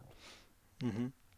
Da haben wir, um wieder ein bisschen das größere Bild zu machen, ja auch in Magdeburg nochmal drüber geredet. Braucht die Liga ein bisschen mehr so Streitkultur, das, was du jetzt gerade mit Olli beschrieben hast, brauchen wir das vielleicht auch mehr so in der Öffentlichkeit, um sichtbarer zu sein, dass Sachen mal, du weißt, wie es bei den Fußballern ist, da wird alles ausdiskutiert in der Öffentlichkeit. Ja, es würde sicherlich helfen, ähm, ich sage jetzt mal, den Handball äh, mehr in die Medien zu bringen. Aber vielleicht verliert man dann auch irgendwo durch die, die, die Basis. Ähm, der Handball ist sehr, ähm, sehr bodenständig unterwegs, hebt sich in dem Sinn einfach auch extrem ab vom Fußball, sage ich mal. Und ich glaube, das ist diese Nische, die man auch gefunden hat. Und jetzt äh, kann man sich in dieser Nische noch ein bisschen, äh, ein bisschen noch mehr erweitern. Ich glaube nicht, ich glaube schon, dass man Typen braucht ähm, solche Typen wie jetzt ein Silvio Heinevetter, der auch mal äh, nicht nur im Sportoutfit in den Zeitungen zu sehen ist. Ich glaube, das hilft. Oder ein Kretsche hilft, logischerweise. Naja gut, er war noch nicht nackt in der Zeitung, der Heine. Ich weiß jetzt nicht, ob das so ein gutes Vorbild das, ist, ehrlich gesagt. Das habe ich nicht gesehen. Ja, das war, der hat doch mal, der hat doch mal irgendwie. Ah, mit dem Fahrrad, glaube ich, ja, mit dem Fahrrad. Ja, ja, ja. genau, genau. Das ist, ja, ich, sorry, das ja, ist mir jetzt nur gerade eingefallen. Ich weiß nicht, ob das unbedingt jeder Sportler nachmachen sollte. Ich glaube schon, dass, ich glaube schon, dass man solche Typen braucht, auch mehr Typen braucht äh, von, von, von so ein bisschen Extrovertierten. Aber im Endeffekt sind wir Handball und äh, sind wir die Sportart Handball und die Sportart Handball wird nie äh, die Sportart Fußball werden und wird auch nie die Öffentlichkeit erreichen, die der Fußball erreicht. Ich glaube, man muss sich da ja an gewissen Stellschrauben kann man drehen, man kann das Ganze professionalisieren, man kann, äh, man kann äh, die, die Medienpräsenz in dem Sinne ein bisschen erhöhen. Aber irgendwo durch sind im Handballsport auch Grenzen gesetzt, muss man auch ganz ehrlich sagen. Also wir werden nie ähm, an, in die Sphären von, von, vom Fußball rankommen. Mhm. Ja, ich glaube, das ist auch gar nicht nötig, aber so ein bisschen muss man diese Zugeständnisse wahrscheinlich machen, wenn man um eine größere Aufmerksamkeit kämpft, weil das tut ja gefühlt jeder Sport und ich finde, wir haben so viel im Handball, was wir den Leuten da anbieten könnten. Ähm, Typen hast du gerade gesagt, braucht's. Der, der jetzt kommt, ist definitiv ein Typ. Ich würde behaupten, es ist der lauteste Typ im ganzen deutschen Handball. Hi Schmiso, hi Andi. Schön, dass ihr nochmal eine Hand aufs Harz-Folge miteinander macht. Bald werden die Rhein-Neckar-Löwen für mich und auch für viele andere nicht mehr dasselbe sein, wie wir es gewohnt waren. Andi, du bist so ein präsenter Teil, so ein wichtiger Teil dieser Rhein-Neckar-Löwen geworden, dass wir uns das alle noch nicht so richtig vorstellen können, wie es nach dir wird. Vor allen Dingen verlieren wir einen Menschen, der vielen von uns auch mental was mitgeben konnte. Da kann ich auch wirklich selbst auch nur sagen, dass ich sehr, sehr viel von dir lernen konnte. Wir haben haben so viele schöne Sachen miteinander erlebt. Egal, ob wir wirklich die ganz großen Meisterschaften gefeiert haben oder auch mal zusammen beim Tätowierer waren. Für mich wird das immer was Besonderes bleiben, wie du uns, die wir nicht Handball spielen, das Gefühl gegeben hast, dass wir auch zur Mannschaft gehören und zu etwas Großem dazugehören können. Ich hoffe wirklich, dass wir irgendwann mal die Zeit nutzen und mal in der Schweiz in Ruhe was essen. Und ich hoffe sehr, dass es dann keine, keine Tiefkühl-Döner-Fleischtasche von Lukas Podolski gibt. Viel Spaß euch beiden. Kevin Gerwin, vielen Dank, der äh, Hallensprecher der Rhein-Neckar-Löwen. Die meisten von euch werden ihn wahrscheinlich erkannt haben. Andi, wie hast du das gemacht? Das ganze Team hinter dem Team mitzunehmen? Ich glaube, das ist, ähm, ja, das ist natürlich, muss ich ehrlich sagen, das ist eines der schönsten Komplimente, die man einem Sportler auch machen kann, dass man, äh, mhm. Dass man die Leute auch im Verein, um den Verein mitnimmt und äh, das ist, äh, ich bin ein sehr harmoniebedürftiger Mensch und wenn sich äh, Leute um mich herum wohlfühlen, äh, dann spüre ich das auch und dann kann ich meine Leistung bringen. Und ich weiß einfach, dass mehr dazugehört äh, als nur 14 bis 16 Spieler, sondern dass es einen ganzen Verein braucht, um, um auch irgendwo durch was bewegen zu können. Und ähm, das war für mich immer extrem wichtig, dass ich mit, äh, mit diesen Leuten auf Augenhöhe, dass ich diesen Leuten auf Augenhöhe begegnet bin. Ähm, und äh, auch irgendwo respektvoll mit, mit ihnen umgegangen bin, so wie ich es auch mir gewünscht habe, wie sie mit mir umgehen. Und deswegen ähm, das ist so, so bin ich erzogen worden, so hat mir meine Mama das mitgegeben und von dem her äh, war das für mich ganz entscheidend. Aber ähm, ich glaube auch Kevin spricht noch was anderes an mit der Präsenz von mir bei den Löwen, mhm. ähm, dass die so immens hoch war. Ich glaube auch, dass es jetzt gut ist und da bin ich überzeugt davon, dass es jetzt auch gut ist, dass ich jetzt weg bin, ähm, weil ich mhm. war, das habe ich auch gespürt, ich war auch auf dem Spielfeld einfach sehr präsent und hat natürlich auch den Platz von, von, gewissen, von gewissen Leuten, die sich nicht entfalten haben können neben mir, dass ich den natürlich eingenommen habe. Und ich glaube schon, dass ich jetzt, äh, dass ich jetzt dieses, ich sage jetzt nicht, dass es eine Befreiung ist, aber dass es schon so befreiend wirken kann für viele Spieler auch, die jetzt sich äh, mehr entfalten können als vorher. Und deswegen glaube ich schon auch, dass es für mich darum richtig anfühlt, äh, dass ich jetzt gegangen bin. Mhm. Das ist ein krass reflektierter Ansatz, wenn ich an das denke, was gerade bei Manchester United mit Cristiano Ronaldo, um nur ein Beispiel zu nennen, gibt es ja viele andere auch passiert. Ich würde gerne noch mal auf das äh, zu sprechen kommen, was du eben gesagt hast. Also du hast es schon erklärt, deine Mutter hat dich so erzogen, ähm, dass du alle Menschen, ich sage jetzt mal, gleich wahrnimmst und, und denen respektvoll begegnest. Trotzdem, ich, ich glaube, das nimmt sich ja fast jeder vor. Ne? Also ich glaube, es gehen ja wenige Leute hin und sagen, ja, ich bin eh der Geilste, deswegen kann ich mir auch aufführen wie die Axt im Wald. Aber wie schafft man das, wenn man so wie du, so präsent ist, im Rampenlicht steht, ja auch so viel Erfolg hat? Es gibt ja genug, die dann trotzdem irgendwann durchdrehen. Gibt es da irgendwas, wo du sagen würdest, deswegen ist dir das gelungen, dass du immer all, zu allen Leuten cool geblieben bist? Ja, es gab, also ich muss auch hier sagen, es gab schon, es gab auch Momente, wo ich nicht cool ge äh, geblieben bin, wo, äh, wo mir vielleicht Fans äh, auf die Eier ging äh, und wo ich dann auch gesagt habe, so jetzt ist genug. Also wenn jemand freundlich auf mich zukam, dann war ich auch immer freundlich, sage ich mal. Wenn, wenn ein, ein Junge gefragt hat, äh, darf ich bitte ein Autogramm haben und ich habe logischerweise eins gegeben, er hat Danke gesagt, ich bitte gesagt, dann war es für mich so, das war für mich so die schönen Momente. Ähm, mhm. Aber wie ich es vorher gesagt habe, für mich ist äh, ich, ich habe kein gutes Gefühl, wenn ich äh, mit Leuten in einem Raum bin oder in einer Gegend bin oder in einem Umfeld bin, wo die sich nicht wohlfühlen. Und wenn die sich nicht wohlfühlen, dann, dann ist es so eine unangenehme Stimmung. Und äh, das, das geht mir nahe und von dem her äh, ist es auch irgendwo durch Egoismus, dass ich möchte, dass es den anderen Leuten gut geht, weil ich weiß, dann geht es mir auch gut. So in dem Sinn. Man kann es auch ein bisschen als Egoismus beschreiben. Oh, jetzt hat übrigens Diaz gerade das 1-1 gemacht, wenn du nochmal schnell gucken willst. Das, ja, aber jetzt, also, Andi, das, äh, also, das wäre natürlich die geilste Form von Egoismus, von der ich jemals gehört habe, ehrlich gesagt. Aber das kannst du, also das, äh, naja, wie soll ich denn das sagen? Da stellst du dein Licht jetzt fast unter den Scheffel, oder?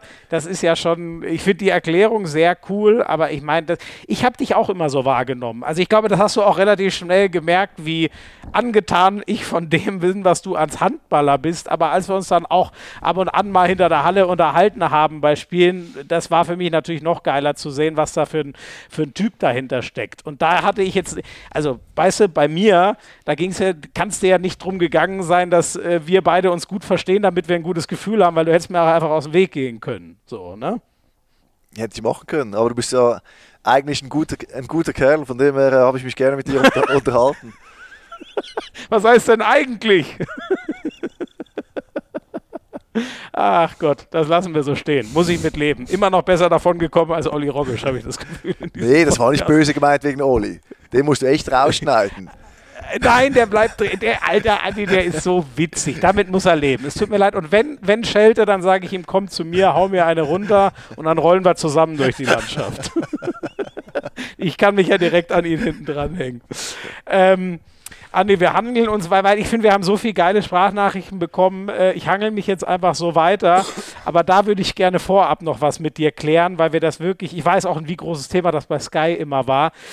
Nikolai Jakobsen ich sag dir ehrlich, ich habe mich schon manchmal, ich habe den immer gemocht in seiner Kernassi-Art. Ich nenne sie jetzt einfach mal so, weil ich, ich hatte das Gefühl, es geht ihm immer um die Sache. Das ist nichts Gespieltes oder der hat sich nicht im Griff. Nee, der brennt einfach so für diesen Sport, dass es manchmal über die Maßen aus ihm äh, äh, rauspurzelt. Aber wie der dich manchmal angeschrien hat auf der Bank.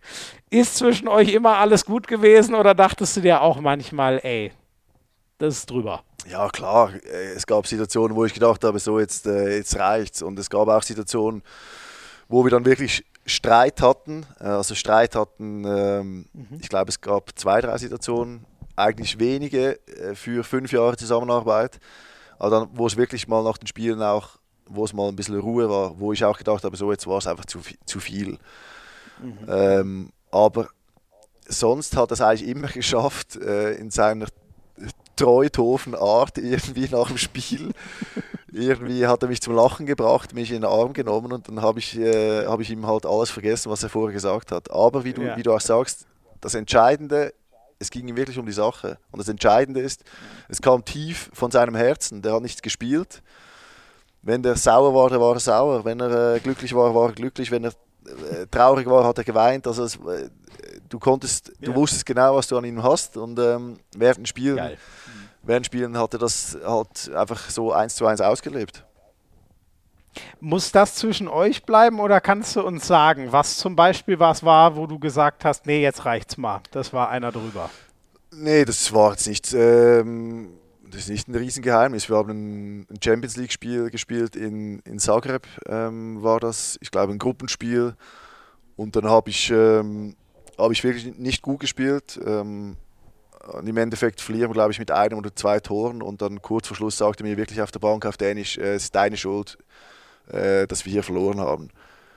Und das war für mich so pf, der Moment, wo ich dachte, so jetzt, jetzt äh, war ich so, sowieso unzufrieden mit mir selber. Ich habe gewusst, ich habe einen Scheiß gespielt und dann kommt der andere noch und sagt, ich, äh, ich sei jetzt da der Alleinschuldige. Und das ist im, das war im, äh, das ist im Mannschaftssport nie wirklich äh, sinnvoll. Ich nehme gerne Verantwortung auf mich, aber ähm, dann der Alleinschuldige da zu sein für, äh, für 16 Leute, das ist manchmal schon schwierig oder das war in diesem Moment schwierig. Ja, ja. Aber er hat es auch gemerkt. Ich bin ihm dann auch ein bisschen äh, ähm, symbolisch aus dem Weg die nächsten zwei, drei Stunden.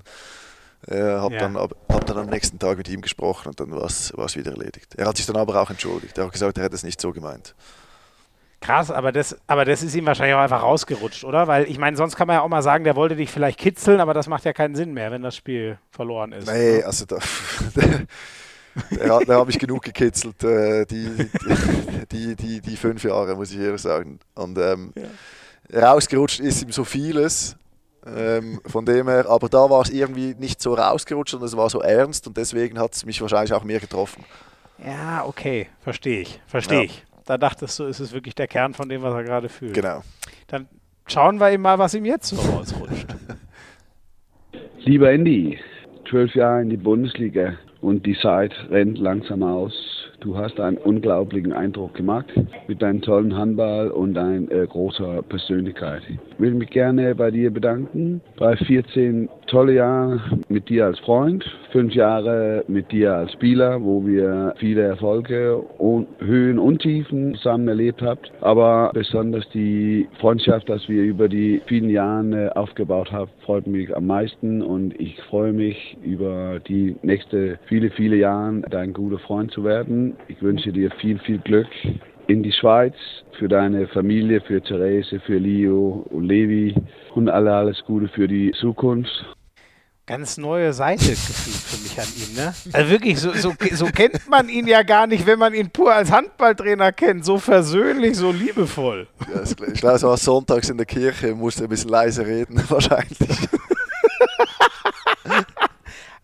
Also selbst für dich ein Nein. etwas seltsamer Auftritt, oder wie?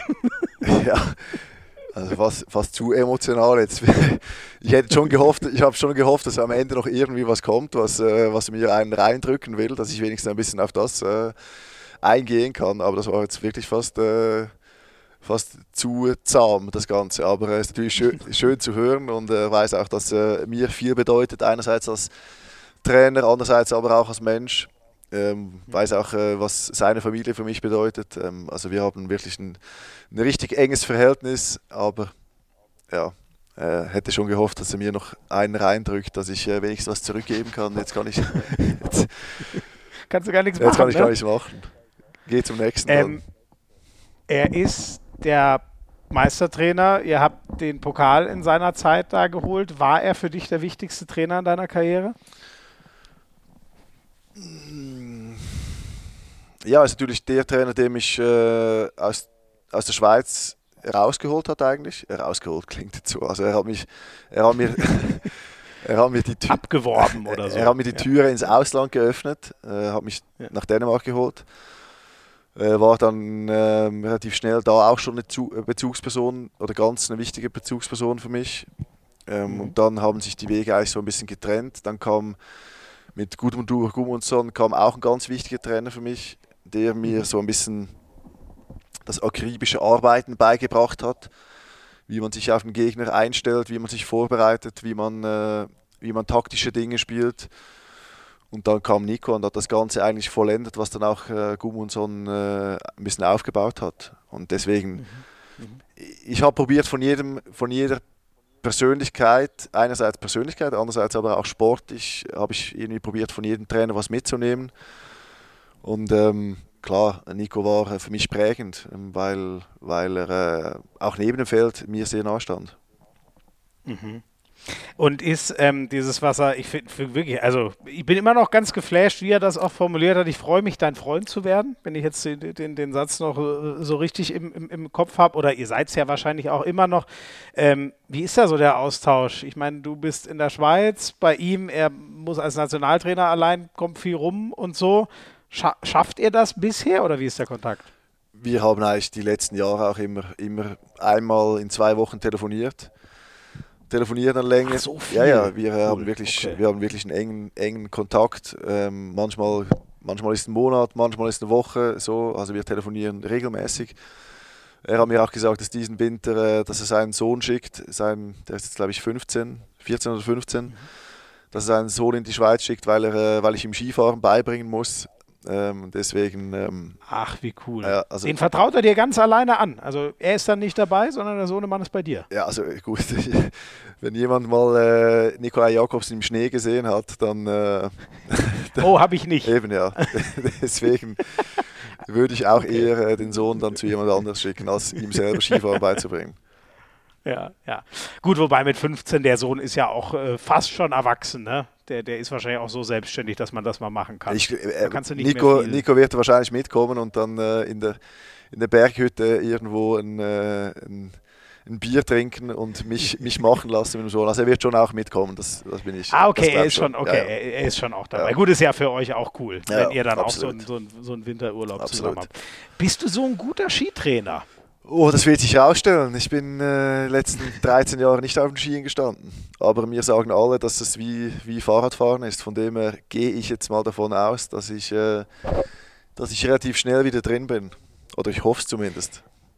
Ich war jetzt nicht ganz so lang raus, aber ich kann dir das in dem Sinn bestätigen, weil ich bin meine ganze Kindheit, Jugend lang gefahren. Durch Corona hatte jetzt, glaube ich, mal so drei, vier Jahre, schätze ich, Pause. Den Winter war ich mal wieder und ich hatte das Gefühl, das läuft eigentlich relativ schnell wieder wie früher. Ja. Aber 13 Jahre ist lang. Aber kann man als Handballer nicht, ne? Das ist einfach zu gefährlich. Da kann ja so schnell am Knie was sein. Ist schon heikel. Ist schon heikel. Also wenn du da, wenn du dir die Haxen brichst im Januar, ich weiß nicht, ob da der Verein richtig äh, Spaß hat, wenn du, wenn du mit den Krücken zurückkommst. Ja, ja. Aber jetzt, das, das müssen, also wenn es den Winter schon äh, ansteht, das müssen sie in Luzern dann aushalten? Dass, dass du dann trotzdem Skifahren gehst? Ich gehe jetzt ersten, Im ersten Winter gehe ich noch ein, auf einen kleinen Hang mit meinen Kindern, von dem her kann da nicht viel passieren. Okay, okay.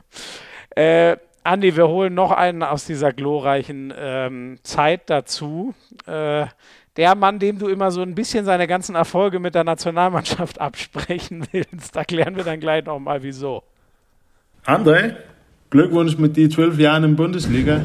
Ich glaube nicht, dass es äh, nochmal so kommt, dass einer geht von seiner Platz hinter der Bank so fünfmal MVP in Folge. Du hast immer gesagt, dass sich Mikkel Hansen und Niklas Landin bedanken müssen für die Titel mit der Nationalmannschaft. Und jetzt, wo du von der Liga abhaust, dann äh, kann ich mich auch bei dir bedanken für die zwei deutsche Meisterschaften, was ihr gewonnen habt mit den Löwen. Es steht nicht so Frage, dass du da die größte Anzahl hättest von allen denke, darum kann ich auch gut damit leben, dass du eine Überzahlsituation äh, ein bisschen besser spielen können äh, letztes Jahr gegen Kiel. Aber so war das. Aber trotzdem, es war ein großer Ehre, zusammen mit dir zu spielen. Äh, und ich bin mir leider sicher, dass ich nie mehr mit einem Spieler so wie du zusammenspielen werde. Du bist aus meiner Sicht einer von den allerbesten, was Handball gehabt habe. Und äh, ich finde, du bist ein, ein noch besseres Mensch. Hab nie was Schlechtes von einem Gegner oder einem Mitspieler gehört. Und ich denke, das sagt schon alles. Ich werde dich vermissen, aber ich bin mir auch sicher, dass wir das hinkriegt, äh, ab und zu zu treffen. Genieß dein Penthouse und deine schöne Familie. Dein Blackie. Matt Spencer, der hat ja jetzt fast nochmal getoppt den. Habt ihr die Leute bezahlt oder was habt ihr denen geschickt? nee, die sollten einfach nur ihre ehrliche Meinung zu einem der größten unseres Sports kundtun. Ja, also Mensa ist, äh, ist auch ein, eine Symbolfigur von, von, von, dieser, von meiner Löwenzeit. Ähm, ist äh, ist einerseits, äh, wie man, äh, wie man jetzt auch bei Flensburg sieht, ein überragender Handballer. Hat sich in den letzten drei, vier Jahren nochmal extrem entwickelt, hat so viel Verantwortung übernommen, hat teilweise ja den, den Rückraum selber tragen müssen bei so vielen Verletzten in Flensburg. Und, ähm, ja. Aber was Mensa auszeichnet, ist seine Persönlichkeit und äh, was er auch in die Kabine reinbringt. Man sieht es ihm echt nicht an, aber er ist echt ein echt, echt ein lustiger Kerl, hat, äh, hat einen echt guten Humor. Und ähm, ja, ich habe ihn selten schlecht, äh, schlecht drauf gesehen, muss ich auch eher sagen. Er hat immer wieder ein, die Kabine zum Lachen gebracht mit seiner fröhlichen Art. Und deswegen war und ist Mess ähm, ja, einfach eine ganz, ganz tolle Persönlichkeit und mit ihm werde ich sicherlich auch Kontakt halten. Ähm, und war auch eine Freude, mit ihm zusammenzuspielen. Aber ich habe ihm da schon immer wieder aufgezogen. Ich habe ihm gesagt, ähm, dass diese ganzen Titel mit Dänemark, dass er die wirklich, äh, äh, dass er da jeden Tag eigentlich Mikkel Hansen und Niklas äh, Landin anrufen soll und sich da bedanken soll. Aber er, er wusste natürlich, dass, er, äh, dass ich das nur als Scherz gemeint habe. Ist das, ist das so ein bisschen deine Eifersucht, weil du selber nicht in so einer ganz großen Handballernation wie die Dänen spielen musstest? Ja, also wenn ich ihn äh, um 9 Uhr morgens in der Kabine gesehen habe, wie er seine kurzen Hosen anziehen musste und er musste sich festhalten irgendwo, dass, weil er sich nicht richtig bücken kann.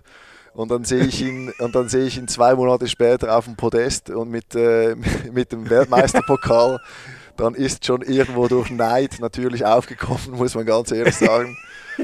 Aber ähm, nein, er hat das natürlich äh, äh, komplett verdient und wie ich gesagt habe, hat er eine unglaubliche Entwicklung gemacht und ist auch vom er hat, er bringt was mit, was selten ein Handballspieler, was ein Handballspieler selten hat. Er bringt eigentlich alles mit, er kann alles, man kann ihn auf jeder Position reinwerfen, ob in Deckung oder Angriff und er funktioniert und ähm, das ist äh, was Einmaliges im Handball.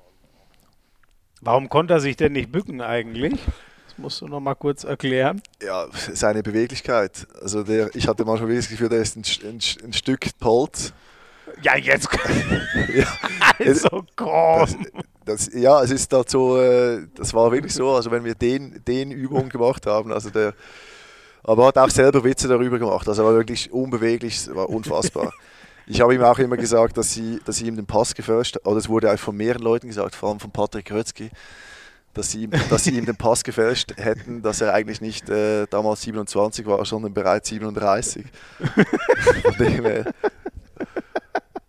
Ei, ei, ei, ich sehe schon, aber ich sehe schon auch jemand, also dass er so ein, so ein Typ Sonnenschein ist, das habe ich auch schon mal gehört, immer gute Laune mitbringt, aber der scheint ja auch gut was einstecken zu können, oder? So wie du jetzt gerade hier äh, ihm planieren möchtest. Das ist, äh, das ist auch, ich finde, das ist, äh, das ist eine, eine Stärke von, von, von, solchen Personen auch, dass sie wirklich aus, also Mess kann auch austeilen.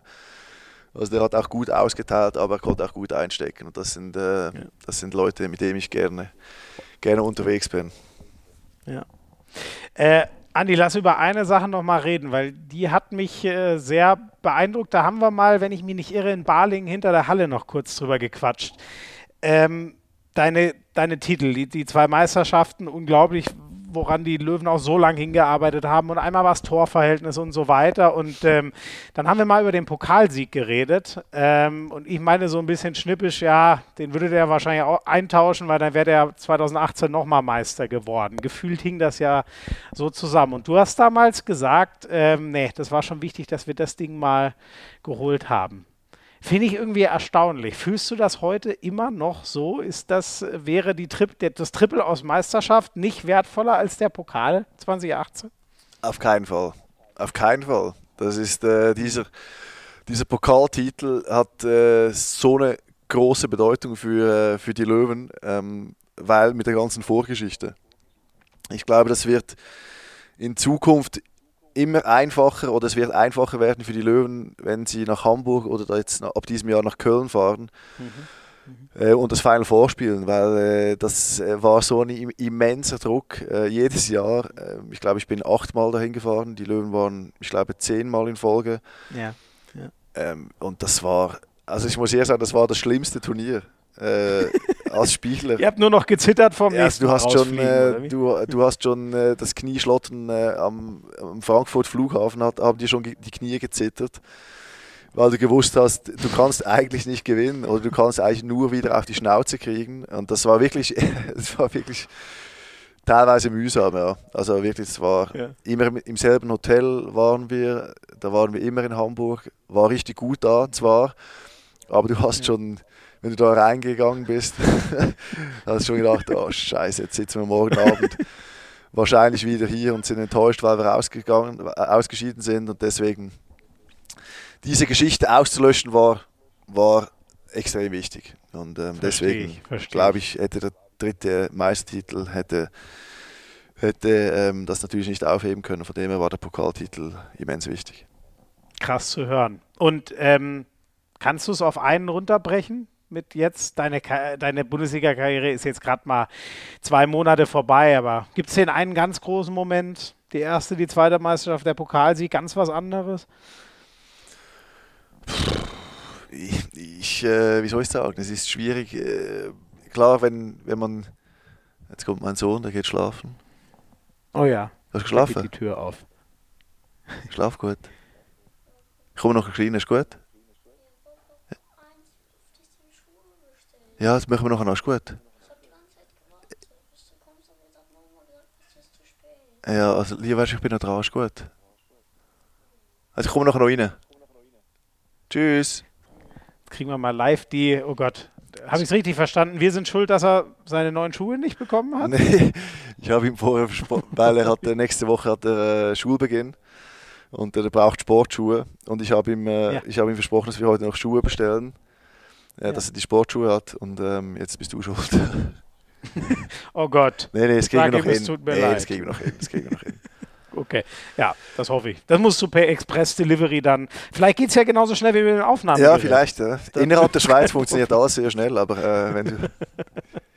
Nee, wo sind wir stecken geblieben? Kurz zu den Momenten. Ähm, ähm, die Momente. Ja, genau. Äh, der größte oder die größten Momente. Das Ding ist, das habe ich jetzt eigentlich viel diese Frage habe ich viel gestellt gekriegt und ich kann nicht sagen, klar könnte ich jetzt, äh, wenn ich ganz einfach äh, gestrickt wäre, würde ich sagen, äh, die, die Titel waren die schönsten Momente. Mhm. Aber irgendwie will ich das Ganze nicht miteinander vergleichen. Also das war, jeder Moment war für sich irgendwie speziell. Also jeder hatte eine, eine gewisse Vorgeschichte. Ähm, es waren auch die, die Momente, äh, auch die, die bitteren Enttäuschungen, die möchte ich irgendwie auch nicht missen, weil ich weiß, dass die, dass die mein ganzes Bild äh, irgendwie auch ausmachen. Ähm, im Endeffekt ist es so, wenn du eine Sportlerkarriere hast oder eine, eine lange Karriere hast, dann gibt es Höhen und Tiefen. Und klar erinnert man sich gerne an die Höhen, aber ähm, die Tiefen gehören genauso dazu. Und ähm, manchmal haben auch diese Enttäuschungen, die wir erlebt haben, haben dann auch zu den Höhen geführt. Von dem her ist es ein Puzzle am Ende. Und im Endeffekt ähm, ist es stimmig, das ganze Puzzle, für mich. Ähm, und deswegen will ich nicht irgendwie einen Einzelmoment herausheben. Mhm. Finde ich sehr geil. So das, das gesamte Sehen. Ich glaube, äh, so kann man auch irgendwie gefühlte in, in mehr in Frieden dann so mit seiner Karriere auseinandergehen, wenn man das so als hoch und nieder und, und keine Ahnung, alles, alles gemeinschaftlich sieht. Ähm, ich würde natürlich gerne noch wissen, in welche Richtung es dann mal so weitergeht, wenn dann auch mal in Kriens-Luzern deine Handballkarriere ganz zu Ende geht. Was hast du denn so vor für die Zukunft danach, nach der Spielerkarriere? ja, ich würde schon gerne äh, in die in die Trainerebene wechseln, äh, die, Trainer, die Trainerschiene beginnen. Das möchte ich schon gerne, weil ich ähm, ja, weil ich einfach das Gefühl habe, dass ich äh, dass ich diesem Sport irgendwie äh, verbunden bleiben möchte und möglichst nahe verbunden bleiben möchte. Klar, es gäbe auch eine Möglichkeit irgendwo in die Funktionärsebene ich denke aber, dass man, äh, wenn man sich als Trainer ausprobieren möchte, ähm, eigentlich das direkt im Anschluss an die Karriere machen sollte. Das ist meine mhm. Einstellung, weil man einfach noch mhm. extrem in, in der Materie drin ist. Und deswegen möchte ich mich da ausprobieren. Und ich bin auch überzeugt, äh, wenn ich den, den Spaß und die, die Lust daran finde ähm, und die gleiche Leidenschaft spüre für den Sport, wie ich das als Spieler äh, tue, dass das erfolgreich äh, sein kann. Ähm, aber ich weiß auch, dass ein, dass ein guter Spieler nicht gleich ein guter Trainer wird. Aber ich glaube, wenn man das als ersten Punkt weiß, dann hat man schon einen Schritt gemacht, äh, um dann auch wirklich äh, einen guten Trainer zu werden. Ist ganz spannend, weil daran erinnere ich mich noch aus der, ich glaube, es war ja 2019, die, die Ausgabe damals, als wir das erste Mal äh, hier Hand aus Harz gemacht haben. Ähm, da hast du gesagt, so wie ich es erinnere, zumindest nicht direkt nach der Karriere, weil nicht direkt wieder Hamsterrad und äh, so weiter und nicht direkt wieder in dem Fokus stehen. Würde dann heißen, wäre irgendwie so ein Co-Trainerweg oder darf der Verein nicht zu groß sein, damit der Druck nicht gleich ist? Oder hast du dir schon mal ungefähr ausgemalt, was dann an der Trainerstelle die richtige wäre? Ich glaube schon, dass es äh, natürlich ähm, in der Schweiz sein sollte ähm, und dass es auch sein wird. Äh, ich kann mir nicht vorstellen, äh, in, in zwei Jahren bereits wieder das weiter zu suchen. Ähm, sonst hätte der Umzug für die ganze Familie auch irgendwo keinen Sinn gemacht. Ich möchte schon, dass sich die ganze Familie hier, hier ähm, ja, dass die Wurzeln schlagen können, dass es jetzt unsere Heimat wird. Ähm, und deswegen wird der erste Schritt sicherlich in der Schweiz sein ich muss auch ehrlich sagen, die letzten Jahre habe ich mich teilweise auch gefühlt wie ein Trainer oder ich habe auch mehr und mehr wie ein Trainer gedacht. Das tue ich jetzt auch jetzt ja. im aktuellen Verein. Deswegen bin ich schon der Überzeugung, dass ich diesen Co-Trainer-Step vielleicht, äh, vielleicht überspringen kann, ähm, weil ich der Überzeugung bin, dass ich das hinkriege. Ich bin jetzt auch nicht mehr, ist auch ein Unterschied, ich bin nicht mehr 3, 34, sondern ich werde nächstes Jahr dann auch 40. Ich glaube auch, dass ich mhm. äh, dass ich von der Reife her, von der Persönlichkeit her dann auch in der Lage bin, direkt einen Trainerposten zu übernehmen. Und ähm, ja, der, das wird sicherlich in der Schweiz, äh, in der Schweiz ähm, irgendwo passieren. Ja. Das ist geil zu hören, was sich da doch in so drei Jahren, also ist ja auch nichts Ungewöhnliches, aber in gut drei Jahren dann doch nochmal äh, tut und entwickelt. Ähm, Wäre es dann, dann am liebsten eigentlich dein Heimatverein? Kann man das so sagen oder bist du da ganz offen? da bin ich relativ offen. Also das habe ich mir jetzt auch nicht irgendwo äh, groß Gedanken gemacht, wo das dann auch sein sollte. Ähm, mhm. Es gibt ähm, ähm, sicherlich interessante Stellen hier in der Schweiz oder interessante Trainerjobs in der Schweiz, aber ähm, zu weit vorausdenken möchte ich auch nicht. Das ist, äh, das ist in naher Zukunft. Zuerst möchte ich noch ähm, den Handball genießen, solange ich äh, gesund bin, solange ich aktiv spielen kann solange ich das Kobe Bryant Trikot noch äh, ohne T-Shirt drunter anziehen darf. Solange ich das kann, werde ich noch spielen. Ja, den musstest du mir jetzt nochmal aufstreichen, ne? Aber sei, sei, dir gegönnt, sei dir gegönnt. Ähm, da sind wir auch nochmal fast am, am Anfang. Wie muss ich mir das eigentlich da in der Schweiz vorstellen? Kannst du da, so banal diese Frage immer klingt, aber normal vor die Tür gehen oder hängt da in Hallennähe auch überall dein Gesicht? Oder wie muss ich mir das dort eigentlich vorstellen?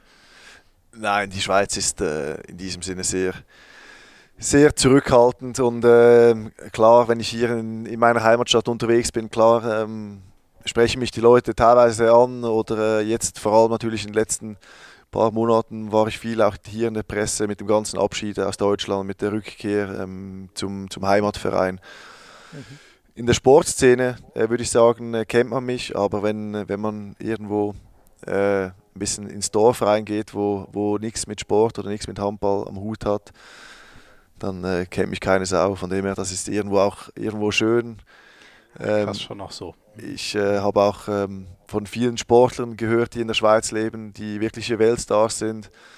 Die haben gesagt, in der Schweiz lässt sich äh, so schön leben, weil die Leute einen in Ruhe lassen. Und ähm, bei mir ist es auch so, obwohl ich natürlich nicht auf dieser Ebene bin wie, wie diese Weltstars, aber ähm, die lassen mich auch in Ruhe und von dem her genieße ich das. Ja. Ähm, Eins, was du ja noch gemacht hast, ist, äh, ne, du hast auch eine Handball-App. Kannst du uns da erklären, was bringt die? Ist, glaube ich, für viele, die hier zuhören und selber Handball spielen, ein spannendes Ding.